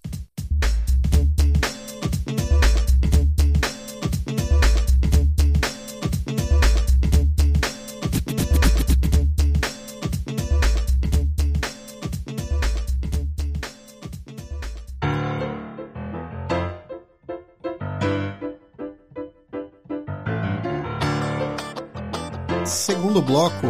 É, Arthur, vou pedir Leandrão abrir o primeiro bloco. Abre você o segundo bloco aí. Traz o seu segundo nome. Opa, vamos papo. lá. Vai lá. É, o segundo nome, aí eu escolhi mais por, por questões técnicas, tá? Eu vou explicar para vocês.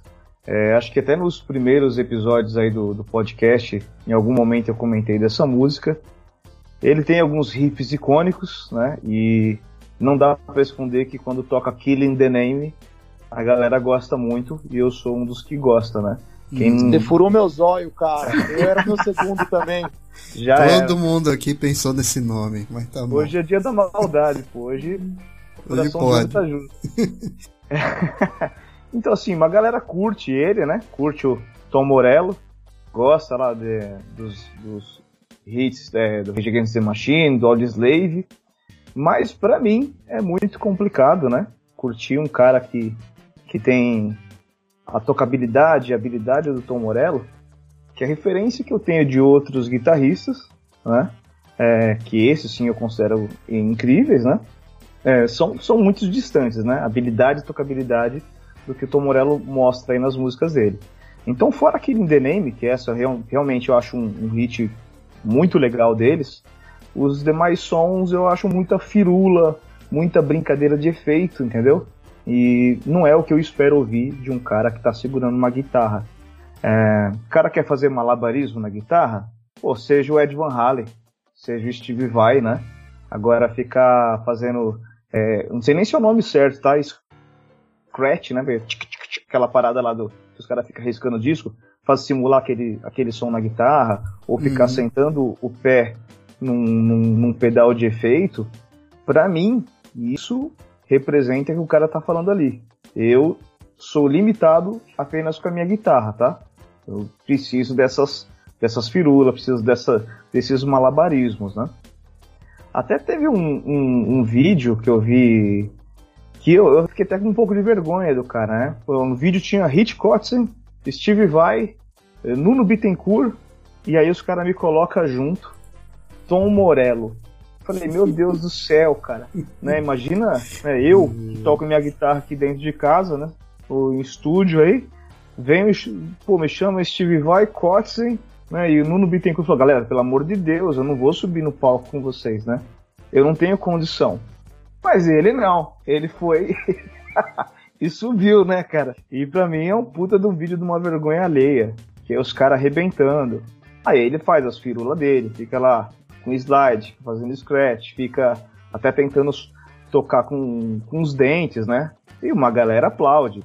Provavelmente, não sei qual que é o nível de conhecimento dos caras. Bêbado gosta, bêbado acha legal essas coisas. Por isso que é, cara. E esse vídeo, assim, eu vejo eu fico com, fico até com dó, cara, pra, pra falar a verdade. Aí tentei abrir minha mente, né? Falei, calma lá, o cara é mais do que isso, eu que tô sendo ignorante. Aí eu procurei vários vídeos, isso muito tempo atrás, tá? É, não lembro se era vídeo aula ou entrevista que eu vi, que aí eles estão mostrando, olha, você é um, um visionário, né? Você faz coisas na guitarra, você tira sons aí que, que ninguém mais tira. Eu tive a moral de assistir o vídeo inteiro pra, pra falar, meu, tô sendo ignorante, tô, tô julgando o cara errado. Não mostrou nada demais, cara. Nada além daquelas firulas que ele fazia lá, entendeu? De imitar um som de helicóptero, de ficar mudando de captador enquanto tá com uma nota. Então, assim, ele não, não, não, Claro, a música do cara não é feita para mim, né? Mas ele não entrega o que, o que eu espero ouvir um som. E voltando lá para aquele ponto, quando, quando vocês comentaram aí do Roger Waters, é um cara que também é, fala muito aí de antissistema, né? Das visões políticas dele. Ok, o cara é, tem uma formação em ciência política e tudo mais, mas não me agrada muito. Então, esse conjunto de, de, de coisas aí do, do, Tom Morello faz eu apontar ele como um cara que eu não gosto. E conheço muita gente que vê o cara como um, um guitarrista incrível. Eu não consigo entender a visão desse, dessas pessoas. É, o Tom Morello aí, ele não é um cara muito unânime, ele, não é, ele passa longe de ser unanimidade no, meio guitarrístico. A, a, defesa que eu faço aí, quanto ao vídeo que você citou dele, né? Que é um vídeo que você tem Kotzen tocando, Steve Vai, Bittencourt, e ele ali no meio, eu acho que ele sabia que ele, ele, ele, tipo, tava numa furada ali no meio, sabe, cara? Eu, diferente de você, eu, pelo menos a visão que eu tenho é que ele sabia que, tipo, meu, eu tô no meio de uns caras assim, muito alto nível, muito alto nível mesmo. Eu vou fazer aqui o que eu faço de melhor, mas eu sei que eu não estou no nível desses caras. Nesse vídeo eu acho que ele tinha ah, consciência podia ter assim. pedido pra descer do palco e ir pro é, banheiro, né, cara? Pra não passar sei, aquela vergonha, né? Não sei, né, cara, mas a, ali eu acho que ele tinha consciência. Mas assim, é, também não sou muito fã do Tom Morello, não. Gosto. O Rage Against não é uma banda que eu acompanho. O Slave já é uma banda que eu gosto bastante. Principalmente pelo Chris Cornell. É, tem umas músicas muito legais, com uns riffs muito legais de guitarra e solos do Tom Morello. Outras do Slave que.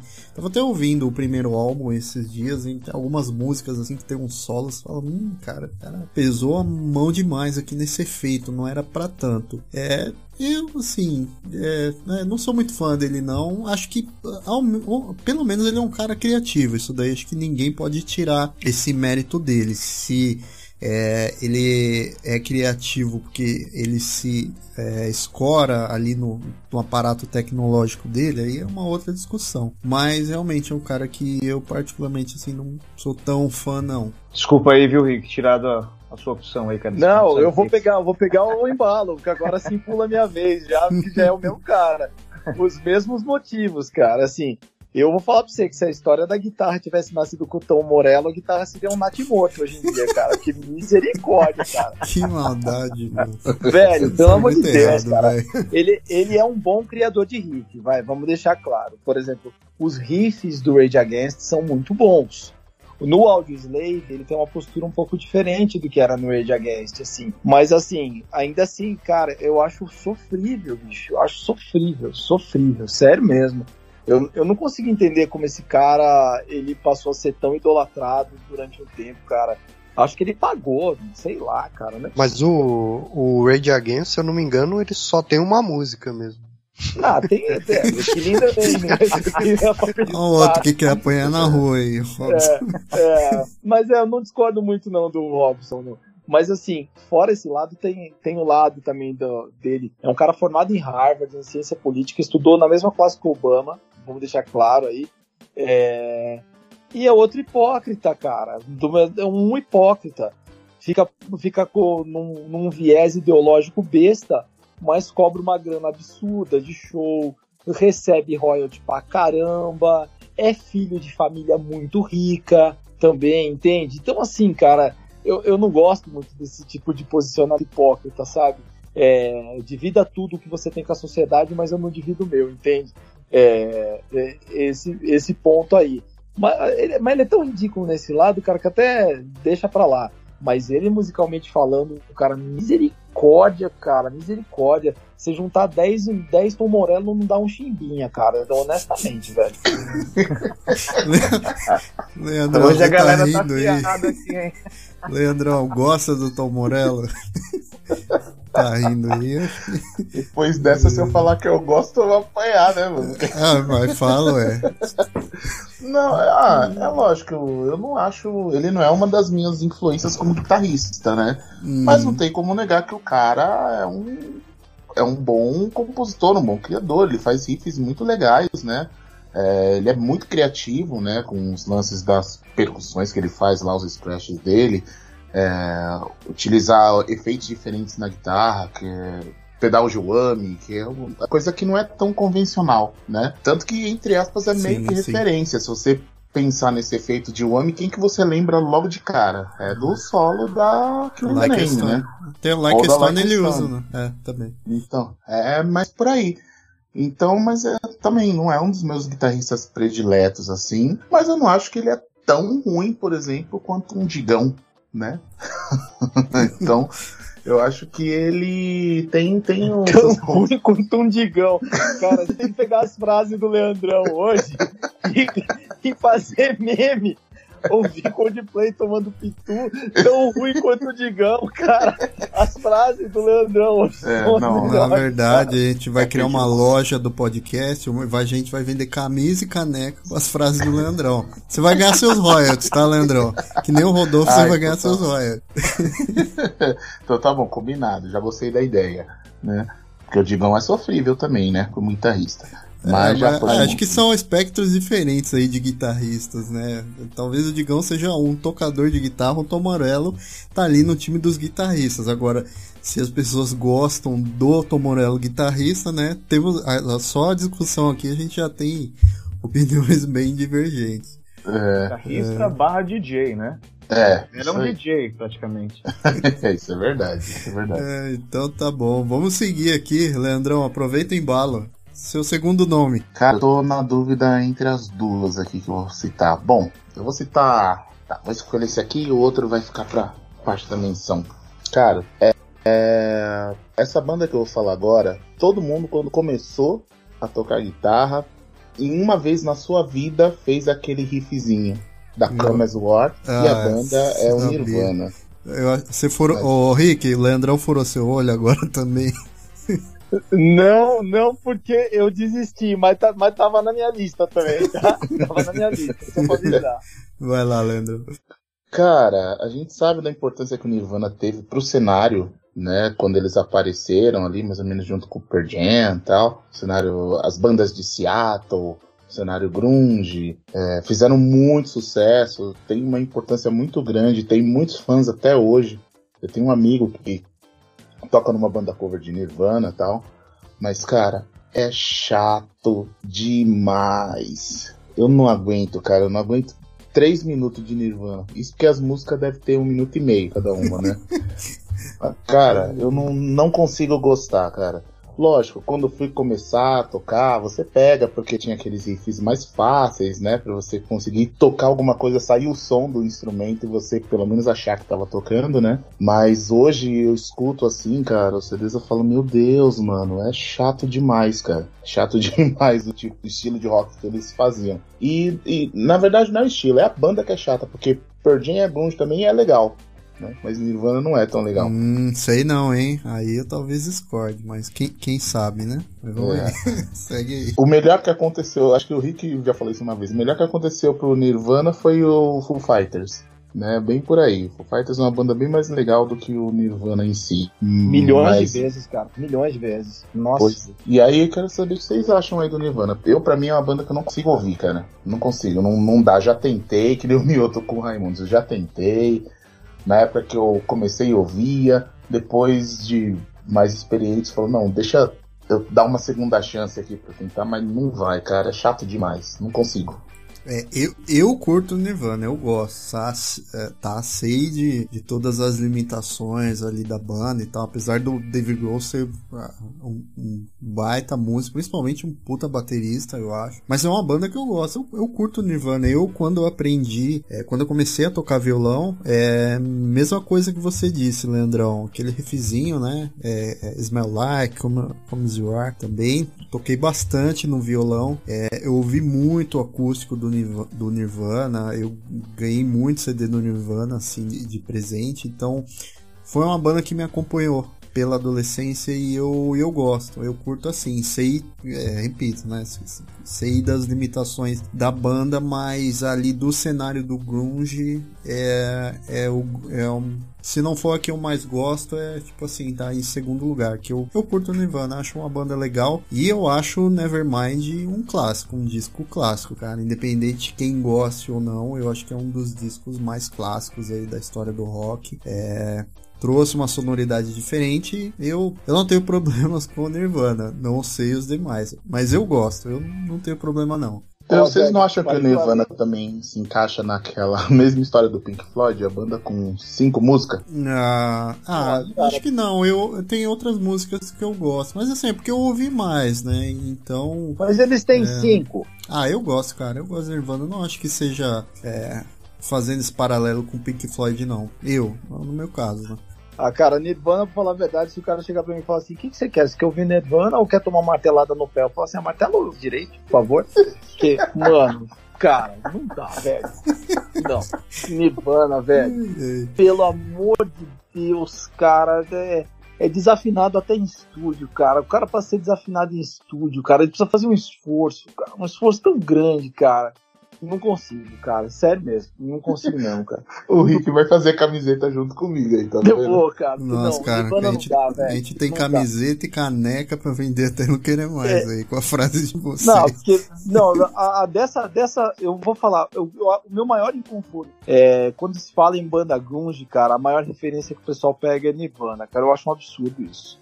Não vou nem falar do Pearl Jam, que o Pearl Jam pra mim é um álbum só, tá? É o Tem. O Tem foi o único álbum bom do Pearl Jam, depois uma música ou outra espalhada em outros álbuns dele, pra ser bem honesto com vocês. Mas o Alice in Chains era a banda mais foda que tinha no grunge, cara. Alice in Chains tá. é animal. A, até hoje, cara. Aliás, hoje é aniversário do vocalista atual do Alice in Chains, né? Que eu, que eu esqueci o nome, o Charlie Duval, acho que eu não sei, né, Charlie Duval? Charlie Duval é um ator. Eu não sei o que é Duval, o nome do cara. Mas, cara, era a banda mais legal. E o Nirvana foi que mais fez sucesso, cara. O Nirvana, ele foi a desgraça do hard rock, cara. Ele foi a desgraça do hard rock. Porque foi por causa do, do Nirvana, cara, que diminuiu o solo de guitarra nas músicas, que acabou com aquela coisa do. do. do hard, do hard rock estruturado, esse tipo de coisa. Foi justamente por causa disso. Não necessariamente o Nirvana, mas o Grunge fez isso. Sim, entende? o Grunge sepultou o hard rock. Exatamente. Mas se você ouve Alice in Chains, Alice in Chains tem muito de hard rock no Alice in Chains. Você entende? Talvez o, guitarrista não seja. O guitarrista não é um virtuoso como eram os guitarristas do, do hard rock. Mas a, musicalmente, a estrutura da música no Alice in Chains é muito hard rock. Isso não, não tem como questionar. Mas, cara, Nirvana, pelo amor de Deus, cara, dá uma lambida uma gilete, cara, mas Nirvana não dá, velho. É, mano, vocês estão muito inspirados. Ah, eu gosto, cara. Eu não tenho problemas com Nirvana, não. E, e os demais aí da mesa? Vão cunhar a frase também pra gente estampar em camiseta pra vender sobre o Nirvana aí. Arthur? Arthur ou Robson? Ah, Opa, eu... tava no mudo aqui, cara, desculpa. Ah, tá. É, Vai aí, Arthur. Nir Nirvana, pra, pra ouvir eu não consigo. Mas em alguns momentos que alguns brothers falaram, vamos colocar no, no set list aqui da, da banda, vamos tocar de cara eu entortei o nariz feio, velho. Eu falei, não, não vou tocar Nirvana, né, velho? Parece meio que vamos tocar uma Legião Urbana aqui, né? Nirvana, sei lá. Tudo música que eu não, não, não caio muito bem. Mas quando foi. A galera falou, não, vamos sim, cara, vamos sim, tá todo mundo escolhendo, vai entrar Nirvana. Falei, tá bom. Quando a gente foi tocar, cara, não foi ruim. Não foi, não foi zoado, não, entendeu? Mas eu consigo dar a opinião dos caras, eu não gosto de ouvir. Mas na hora de tocar ao vivo ali o somzão alto, não ficou ruim não, cara. E assim, não, não tenho muito mais o que falar disso. É uma banda realmente que a galera usa aí, parece que, que é a cartilha do violão, né? A galera começa a tocar essas é, pelo Nirvana porque é muito fácil, é muito simples a, as músicas dos caras, né? É, mas é essa referência que eu tenho. Ouvir não. Tocar ao vivo, até que foi ok. Robson? Ah, eu gosto também do Nirvana. Eu sempre gostei, eu vi um, uns ao vivos deles também, um acústico. Lógico que, que nem o Rick falou o Kurt Cobain ele desafinava lá, e às vezes eles erravam as músicas, umas coisas assim. É que eles tinham meio que dentro da proposta lá deles, né? Não que justifique no caso. Né? Eu acho que isso pode soar como, ah, tá passando um pano, alguma coisa assim. Mas eu acho que. E, é, eu acho que realmente no Grunge eles são, talvez ali. O Alice in Chains não seja tão celebrado quanto eles, mas eu acho que tem um pouco a ver com o lance lance lá do, do Kurt Cobain, o, o suicídio dele, né? O que, que foi. Porque talvez a banda tivesse continuado e, e eles não tivessem conseguido segurar o sucesso, né? Segurar a música boa. É, a gente vê o Pearl Jam aí depois do Tem tem uma música ou outra, como o Rick falou, mas eu acho que tem muito a ver com o lance do, do que aconteceu lá com o Kurt Cobain, aí virou aquela, virou a lenda, né, o Nirvana, assim, porque quando você conhece, né, o Nirvana, e você vai pesquisar lá a história, você fica, nossa, né, o Kurt Cobain, como que o cara era, não sei o que, mas eu até gosto, não é do, mas eu sei que tem uma galera, assim, que que torce bastante o nariz pra ele. Isso aí. Então fechamos aqui. Opinião do Leandrão. Rick, Traz aí seu segundo nome. Então, mano, o segundo eu já encaixei direto lá com o, com o Arthur, né? Ah, então tá é bom. Então, Morello. Tá, então traz é. seu terceiro aí, fica valendo como o segundo.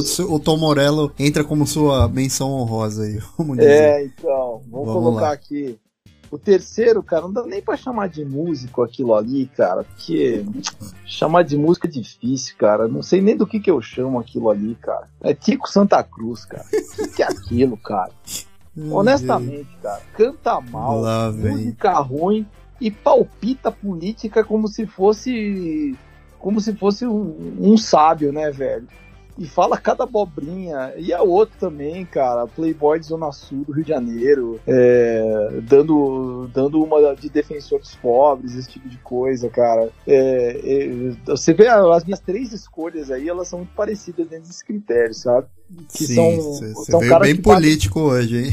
É, porque assim, são caras que batem muito nessa questão. E como eu disse, por exemplo, é, o Bono Vox fala de questão política, mas sabe falar entende? Não é chato. O vocalista do System of a Down fala de questão política, fala, mas vê o contexto do cara, cara, bicho, vê o que aconteceu com a Armênia, entende? Que, que é a terra, a terra natal deles, assim, é uma desgraça, entende? Então, assim, é, são caras que têm, digamos assim, um viés é, ideológico diferente do, do capitalismo do qual eles sobrevivem, mas eles mais sabem falar. Então vamos, vamos deixar isso bem claro é que esses três, cara, que eu citei, cara, principalmente, principalmente esse último, cara, é... nossa, bicho, não dá, cara. Não dá, sério.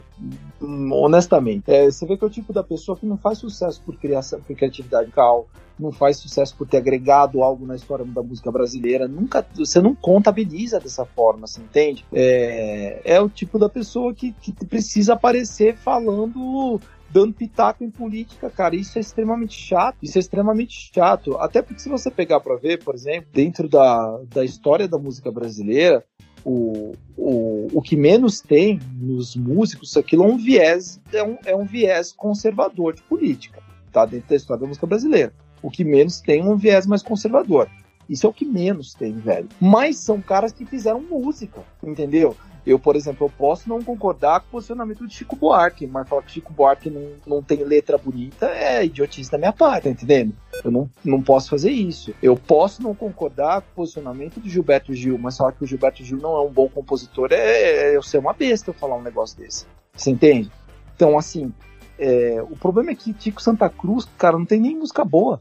nem música boa e, e opta por falar de política, cara. Então, assim, para mim, isso daí é um negócio intragável, cara intragável, sabe? Não dá. Honestamente, isso daí não desce mesmo. Entendi. É, o, o Tico, eu confesso, cara, que nem. Uh, ele nem entraria numa lista aqui. Primeiro, tipo assim, pra mim, eu não considero ele um músico relevante, cara. Muito longe disso, assim. Então, pra mim acaba passando longe. Ele tem as convicções políticas dele, as, as bandeiras que ele levanta, mas musicalmente, cara, pra mim, assim. É, passa longe, não, não, é, não é lembrado. Eu não lembro dele como um músico relevante, então eu não consigo nem é, desgostar e gostar também, porque acaba sendo indiferente para mim. É, eu acho que no atual cenário ele já virou, na verdade, o oposto, né? É quem gosta do cara, né? Não é o músico que, que todo mundo gosta e eu não, né? Ele virou, virou piada. O que eu vejo do, desse cara é tudo que o Rick falou em forma de piada. Então, a imagem do cara já já foi por água abaixo, né?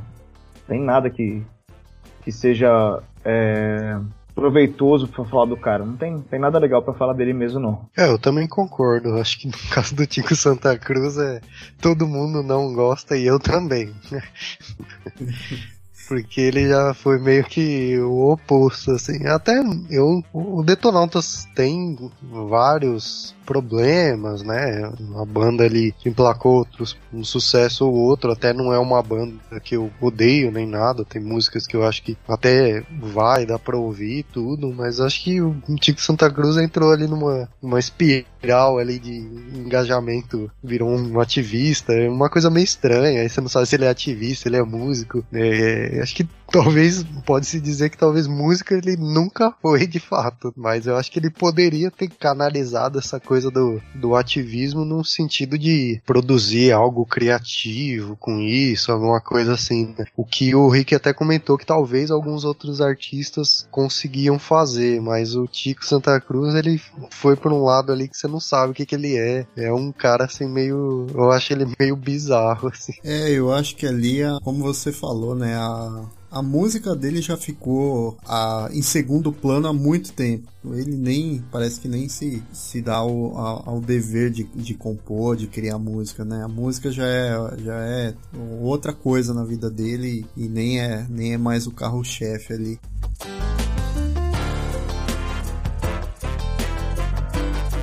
Seguimos então. Robson, seu segundo nome. É, o meu segundo nome é um pouco mais polêmico que o primeiro. É uma banda gigantesca, mas não consigo gostar, que são os Rolling Stones. Os Olha. Rolling Stones, meu, Bem, eu não pensei, junto, pensei no Rolling Stones também. Junto, não, meu, não entrou na minha lista, mas eu pensei. Eu não consigo não gostar dá, dos Rolling Stones. Tem um, um tio meu, né? É, também é o tio do meu irmão. Tio meu, nosso, ele é né? muito. É, o nosso, nosso tio. E ele é muito fã do Rolling Stones, né?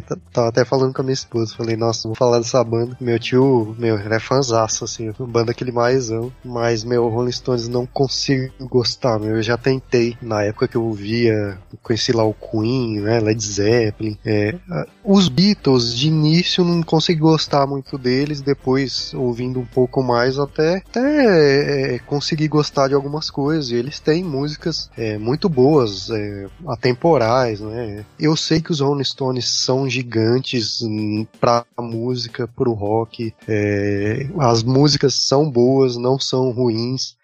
Mas eu não sei o que, que, tem nos Rolling Stones que eu não consigo gostar, meu. Não consigo, já tentei, já pesquisei música de sucesso, tudo, mas é, tem até uma música que o pessoal gosta bastante, aquela Satisfaction, que tem um riff famoso lá. Mas, meu, toca assim, eu fico, nossa, eu até, às vezes toca na, na rádio, eu, eu troco, assim, tô no carro, eu troco. Falo, nossa, mano, não consigo ouvir, na boa.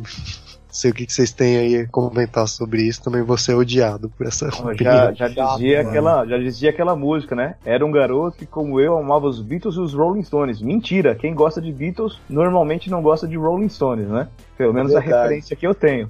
Eu gosto é. da boy band, eu gosto dos Beatles. Boy então, band. não, não curto Rolling Stones também, cara. Mas sim, tem umas musiquinhas legais, cara, mas também não, não, por ser a banda de rock, cara, volto de novo naquele ponto. Cadê a emoção? Eu não sinto muita coisa, cara. Eu acho meio, meio largado, assim, meio qualquer coisa as músicas do Rolling Stones. E eu acho realmente que depois desse episódio nós vamos tomar umas porradas na rua. Mas é isso aí. É engraçado, né? Porque eu, eu, pelo menos cresci sempre com essa ideia de que, que nem você falou, Arthur, eram os Beatles e os, os Rolling Stones. Cara, para mim os Beatles estão milhões de anos luz à frente do, do Rolling Stones, cara. Tanto em termos de composição, de criatividade, de melodias atemporais, cara. E eu realmente, o Rolling Stones é uma banda que eu não consigo gostar, cara.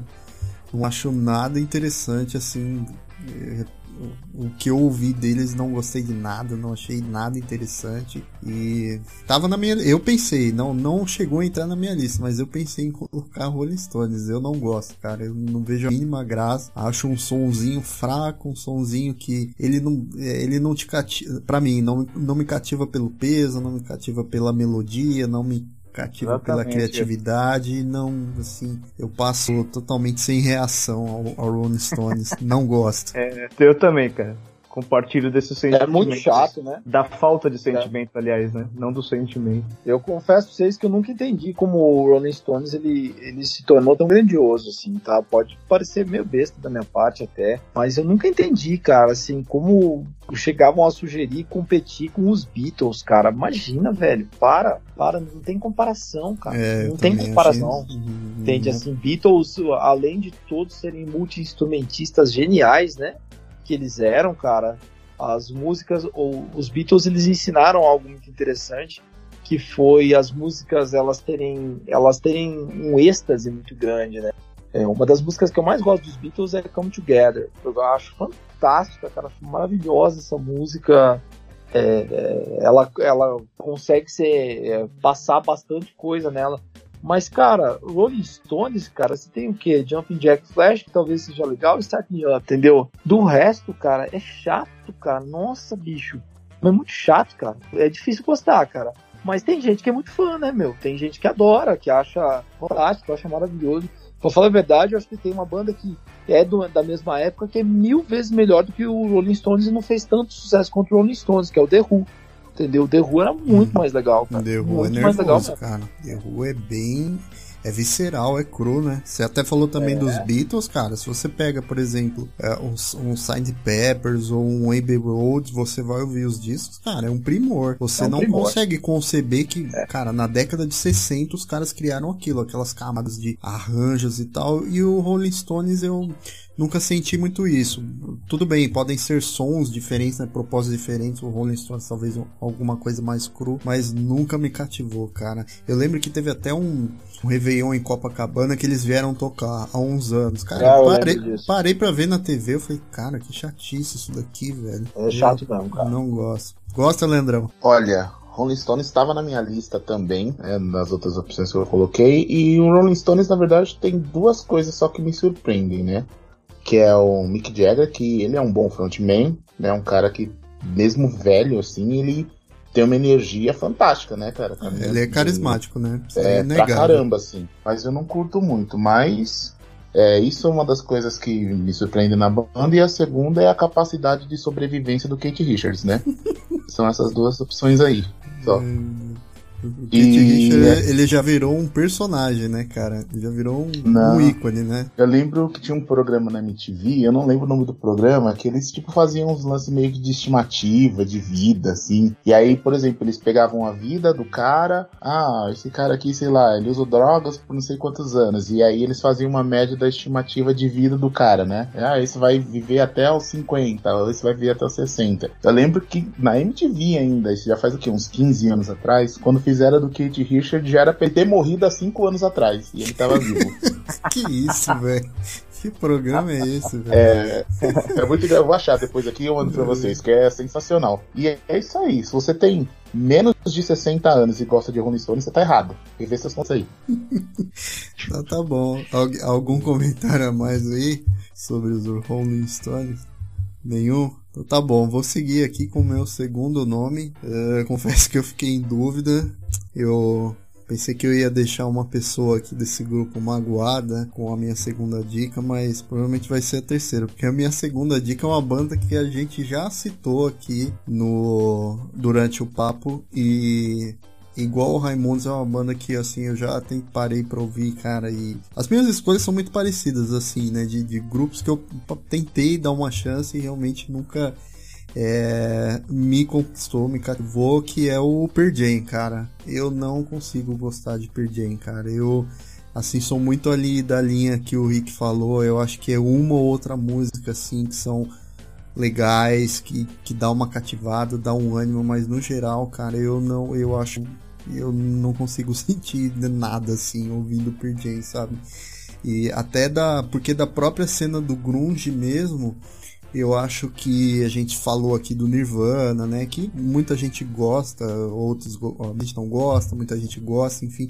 Mas eu acho que, por exemplo, se você pegar o Nirvana, o Soundgarden, o Alice in Chains, eu acho que eles têm som muito é, específicos, que estão dentro da mesma cena, mas são, são específicos, ainda assim são diferentes, né? Não são coisas tão comuns que você já tivesse ouvido quando eles surgiram. E o Pearl eu não tenho essa sensação, sabe? Eu tenho, para mim parece que o Pearl é uma banda faz um rock, um tipo de som que já existia há, há um tempo. Então eu não consigo entender como que eles se encaixaram ali dentro da cena do grunge. Eu acho que é, é talvez seja mais por uma questão de terem saído do mesmo local do que propriamente pelo som som que eles fazem, porque eu não consigo a, a, é, achar o som deles muito diferente é, ali na cena do grunge pra época. Eu acho que parecia muita coisa que já estava sendo feita e que foi feita depois. O que eu não percebo com o Nirvana, que eu acho que, por exemplo, o Nirvana fez um tipo de som que é, eu não consigo puxar da cabeça coisas parecidas que vieram depois, assim como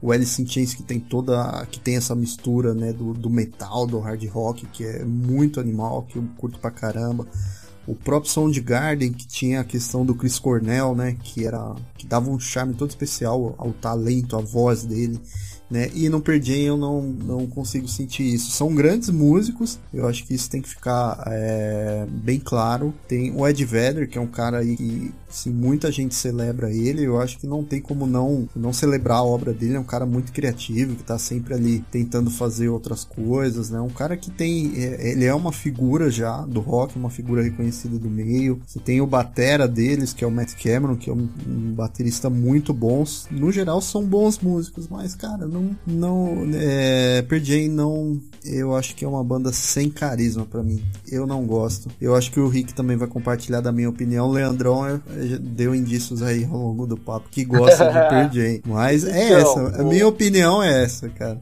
É, mas meu, aqui, cara, vou ser bem honesto. Eu acho o álbum tem deles um primor. Pra ser honesto, cara. Uhum. Even Flow, Alive, Black, é, Oceans, né? Que é uma outra música que eles têm. Cara, aquele álbum ele é um primor. Sim, eu são boas músicas, cara. Eu acho que eles é, fazem boas músicas, mas é, assim, eu, eu não consigo gostar. mais consegui entender no Pearl Jam foi porque eles saíram de uma coisa tão boa para ficar uma coisa tão bosta depois, cara. É, eu não consigo entender, cara. Depois você pega o quê? É, Better Man, uma música mais ou menos legal. Daughter, Daughter, mais ou menos legal. Depois eles lançaram aquela que é um cover, na verdade, né? É Last é... Kiss, né? Essa música. Last isso, Kiss. isso. O Do The Evolution também só ficou, fez sucesso porque o clipe era muito legal, porque a música é uma bosta. Vamos ser honesto, cara. Sim, o, o, meu inconformismo com, o Pure Jam é justamente esse, cara. Eles têm um primeiro álbum onde eles são músicos fantásticos, arregaçam nos riffs, uns solos de guitarras legais para a proposta deles, nada virtuoso, mas legal para a proposta. E depois, cara, caiu numa coisa assim chatíssima. Chatíssima, cara, que você fala, meu, como pode, cara, ser uma priorização desse jeito? E eu, eu jamais consigo entender isso, cara. Na minha cabeça não encaixa, honestamente. E os demais aí? Eu acho que Pearl Jam é uma banda muito pop dentro do rock, assim, cara. Eu acho que esse, esse disco que o, que o Rick comentou, concordo. Não, vou, não tem como falar que é ruim, cara. É legal. As músicas do Pearl Jam, os hits, os caras são, são muito legais. Mas em algum momento que eu já baixei sei lá, discografia, eu fui tentar ouvir mais do que essas músicas que eu conheci nas rádios, eu também não gostei muito. Eu achei que faltava, por ser uma banda de, de rock, né? Ok, que é grunge, não é muito a linha que eu curto muito, mas eu achei que faltava. Então eu falei, meu, muito, muito macio pro que eu queria ouvir no momento. Mas eu gosto do, dos hits dele sim. Leandrão, e você? Caras, eu gosto de Pearl Jam.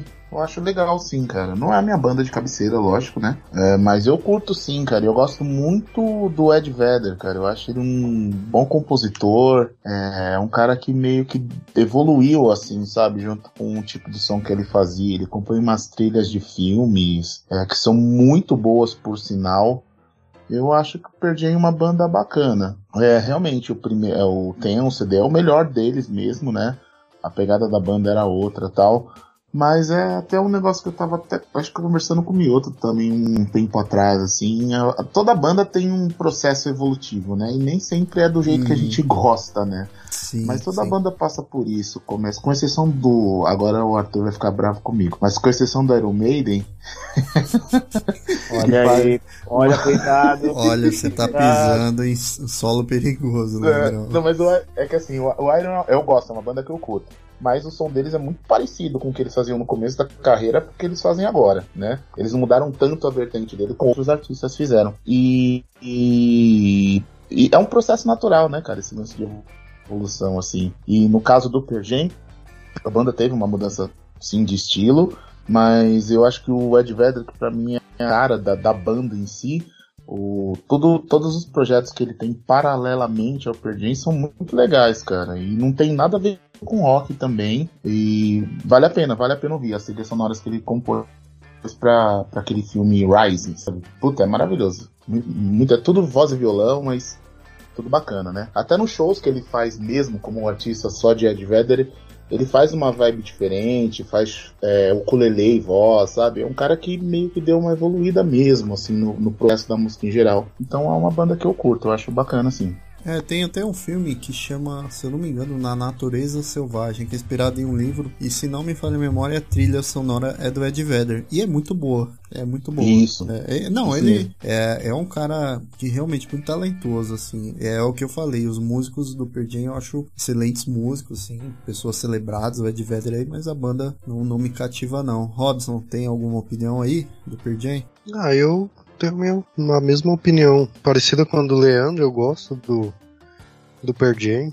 Até gosto de algumas músicas que eles lançaram depois do Tem, mas não muito. É, lógico que é, a qualidade desse, desse álbum é indiscutível e e eu acho que é muito superior à dos outros. É, eu fico surpreso que eles estejam aí até hoje, consigam é, fazer shows. Eu acho que é uma banda que consegue se manter, né, na, na medida do possível. É, uma vez eu vi um, uns trechos de um show deles num festival. Eles tocam muito bem, todos os músicos são muito bons. É, eu acho que, assim, o, o diferencial do Pearl um dos grandes diferenciais é a voz do Ed Vedder, que é, assim, espetacular, né? Eu acho que, é, sei lá, que qualquer tipo de música que ele fizesse, provavelmente ele ia ter sucesso, porque ele, é, é tem um, um dom ali, um talento nato, a voz dele é muito boa, é, e mas da minha parte é isso, é uma banda assim que eu, eu acho uma, uma banda bem legal, não é nada assim que eu acho muito, mas talvez caia pra, pra você naquela parte de uma banda que é muito celebrada, né? E você não consegue entender porque que falam tanto.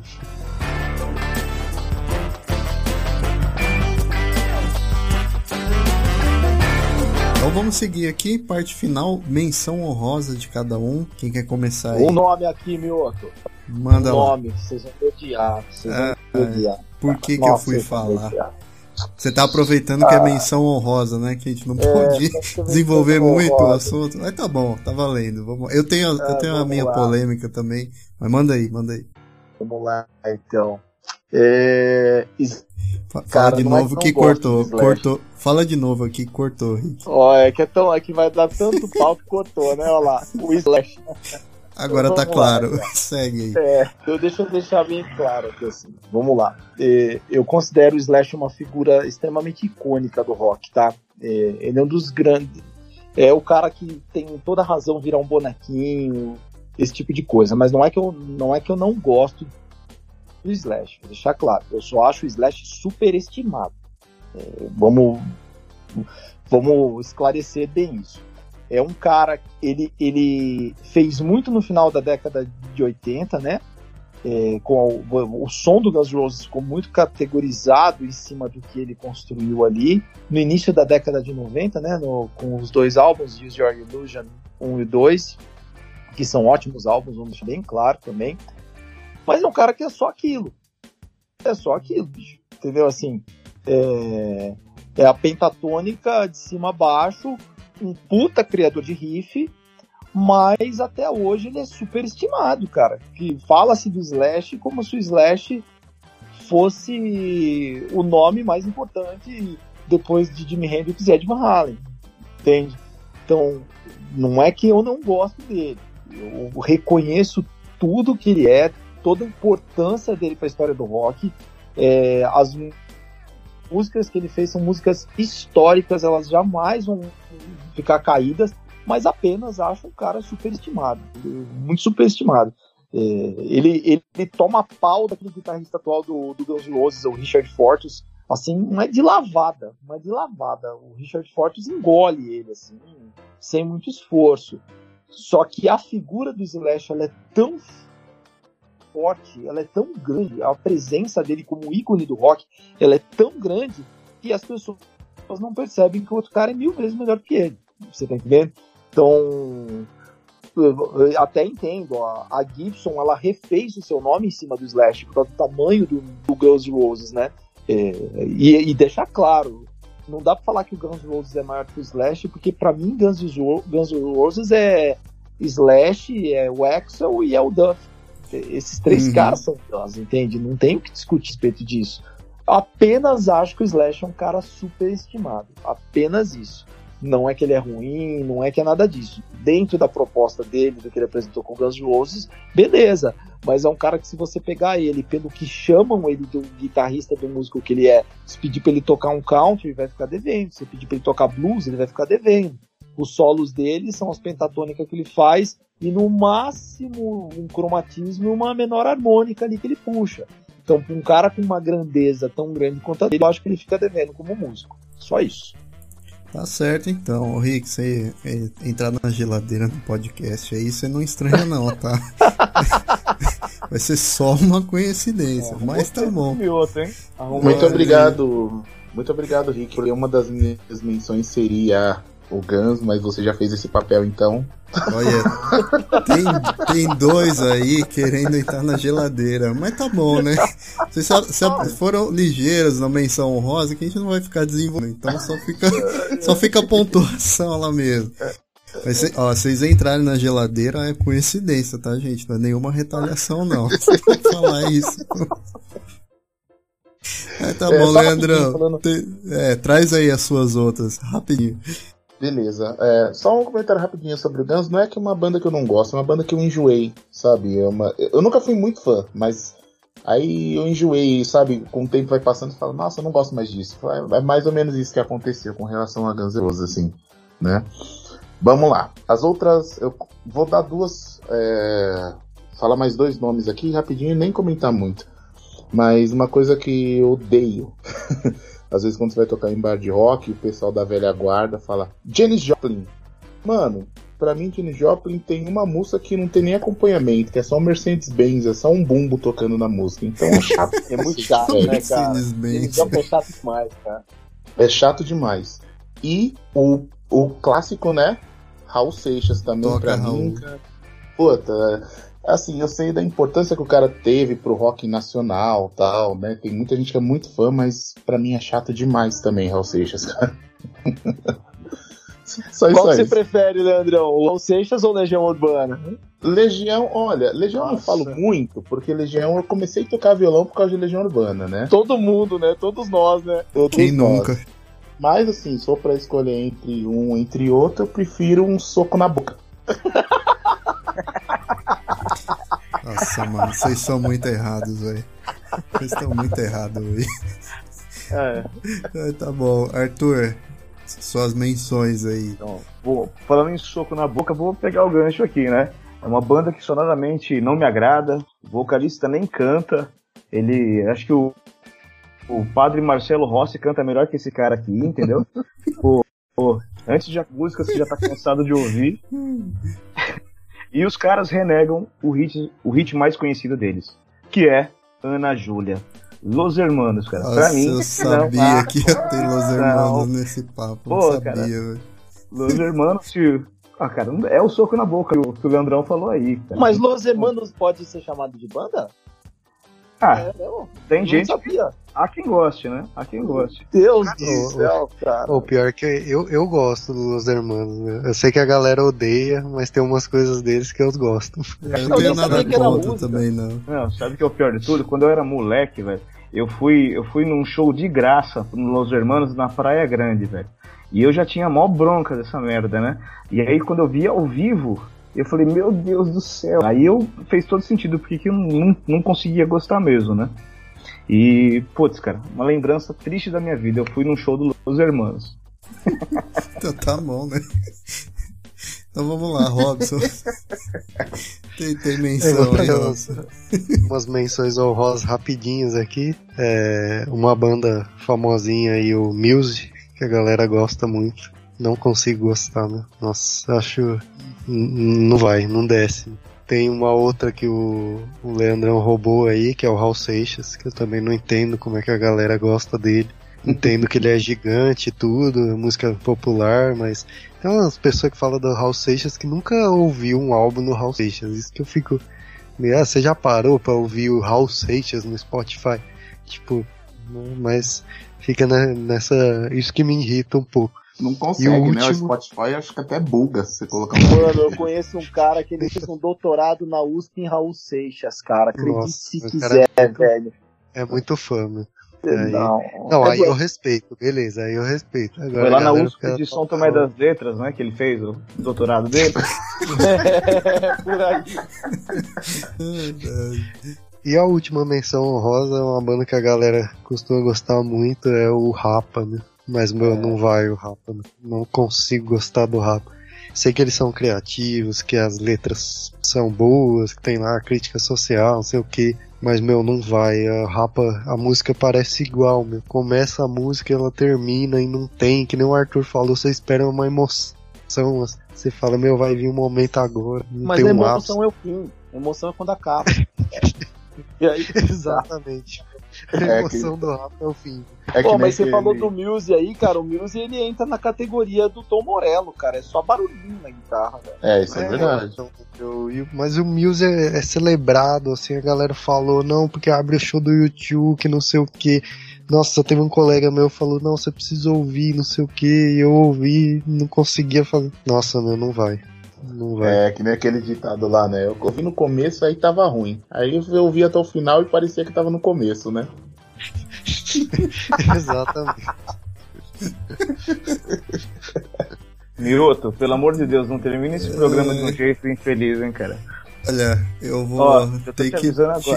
Eu vou ter que falar, Arthur. Tô, tô fazendo um coraçãozinho aqui na mão, mas eu vou ter que te decepcionar, finalizando aqui o programa com a minha menção honrosa. Arthur, me perdoa, mas eu não posso gostar de Iron Maiden. Por favor, me perdoa. Ele tava aguardando também, Arthur, tá Eu tava vendo? aguardando. Tá, Tô né? aguardando, Eu tava velho. guardando a minha Eu tava esperando cara. ele falar Dream Theater, na verdade, cara. Não, é, é Iron Maiden, cara. Eu, o Leandrão comentou uma coisa ali um- uns minutos atrás que o Iron Maiden parece que você, você ouve uma música do começo do Iron Maiden e vai ouvir uma de agora, parece que tá ouvindo a mesma coisa. Eu tenho muito essa impressão com o Iron Maiden. Que pra mim é tipo que nem ACDC, cara. ACDC você ouve uma música, você já ouviu todas. O Iron Maiden, eu acho que se você ouvir três músicas, você já ouviu toda a discografia deles, cara. Pecado, São cara. excelentes músicos, assim, não tem o que falar. Os caras é, ultra técnicos. Bruce Dixon é um monstro cantando, mas eu não gosto de Iron Maiden, cara. Não vai, não me desce. E uma coisa que dá, me dá muito bode é três guitarristas. Pra que três guitarristas no Iron Maiden? Eu nunca entendi isso. Então, é uma banda que eu peguei um bode, assim, que eu. Cara, eu reconheço a importância. Os caras estão ali no, no panteão do metal, mas. Arthur, me desculpa, mas eu, eu tive, eu não podia ficar sem falar do Iron Maiden. Iron Maiden é minha menção honrosa. Ah, sabe o que Que- eu acho engraçado? Os caras falam do Slash, você não fala nada. Eu que não falei nada. Toma essa daí. Ou seja, sobrou, sobrou pra quem nem falou do Flash, né? Olha, tá, tá justo, né? Cada um tem o que merece, supostamente. É isso aí, é isso aí. Mas tá bom, gente. Finalizando aqui. Então, para você que nos ouve, amigo ouvinte, amigo ouvinte, não esqueça de seguir a gente lá nas redes sociais, arroba ensaio marcado no Twitter, Instagram, página no Facebook também. Curte, compartilha o episódio, interage com a gente, ajuda na divulgação do podcast. No post desse episódio, comenta lá se você concorda com as indicações que a gente fez aqui. Você é, é, vai continuar acompanhando o podcast, porque o, o, papo hoje foi, foi bem pesado, gerou muita revolta, muita indignação, mas a gente se divertiu bastante, é só uma brincadeira, então não se esqueçam de seguir a gente lá nas redes sociais.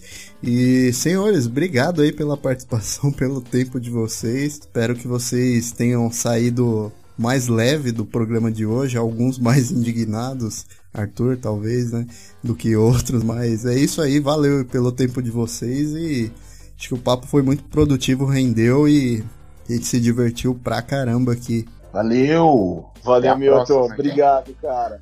Ó, é lembrando, é, lembrando novamente, a amizade permanece, hein? Exatamente. Já sabe que a, gel a geladeira te espera, né, Rick? Arthur ficou até quieto, Arthur.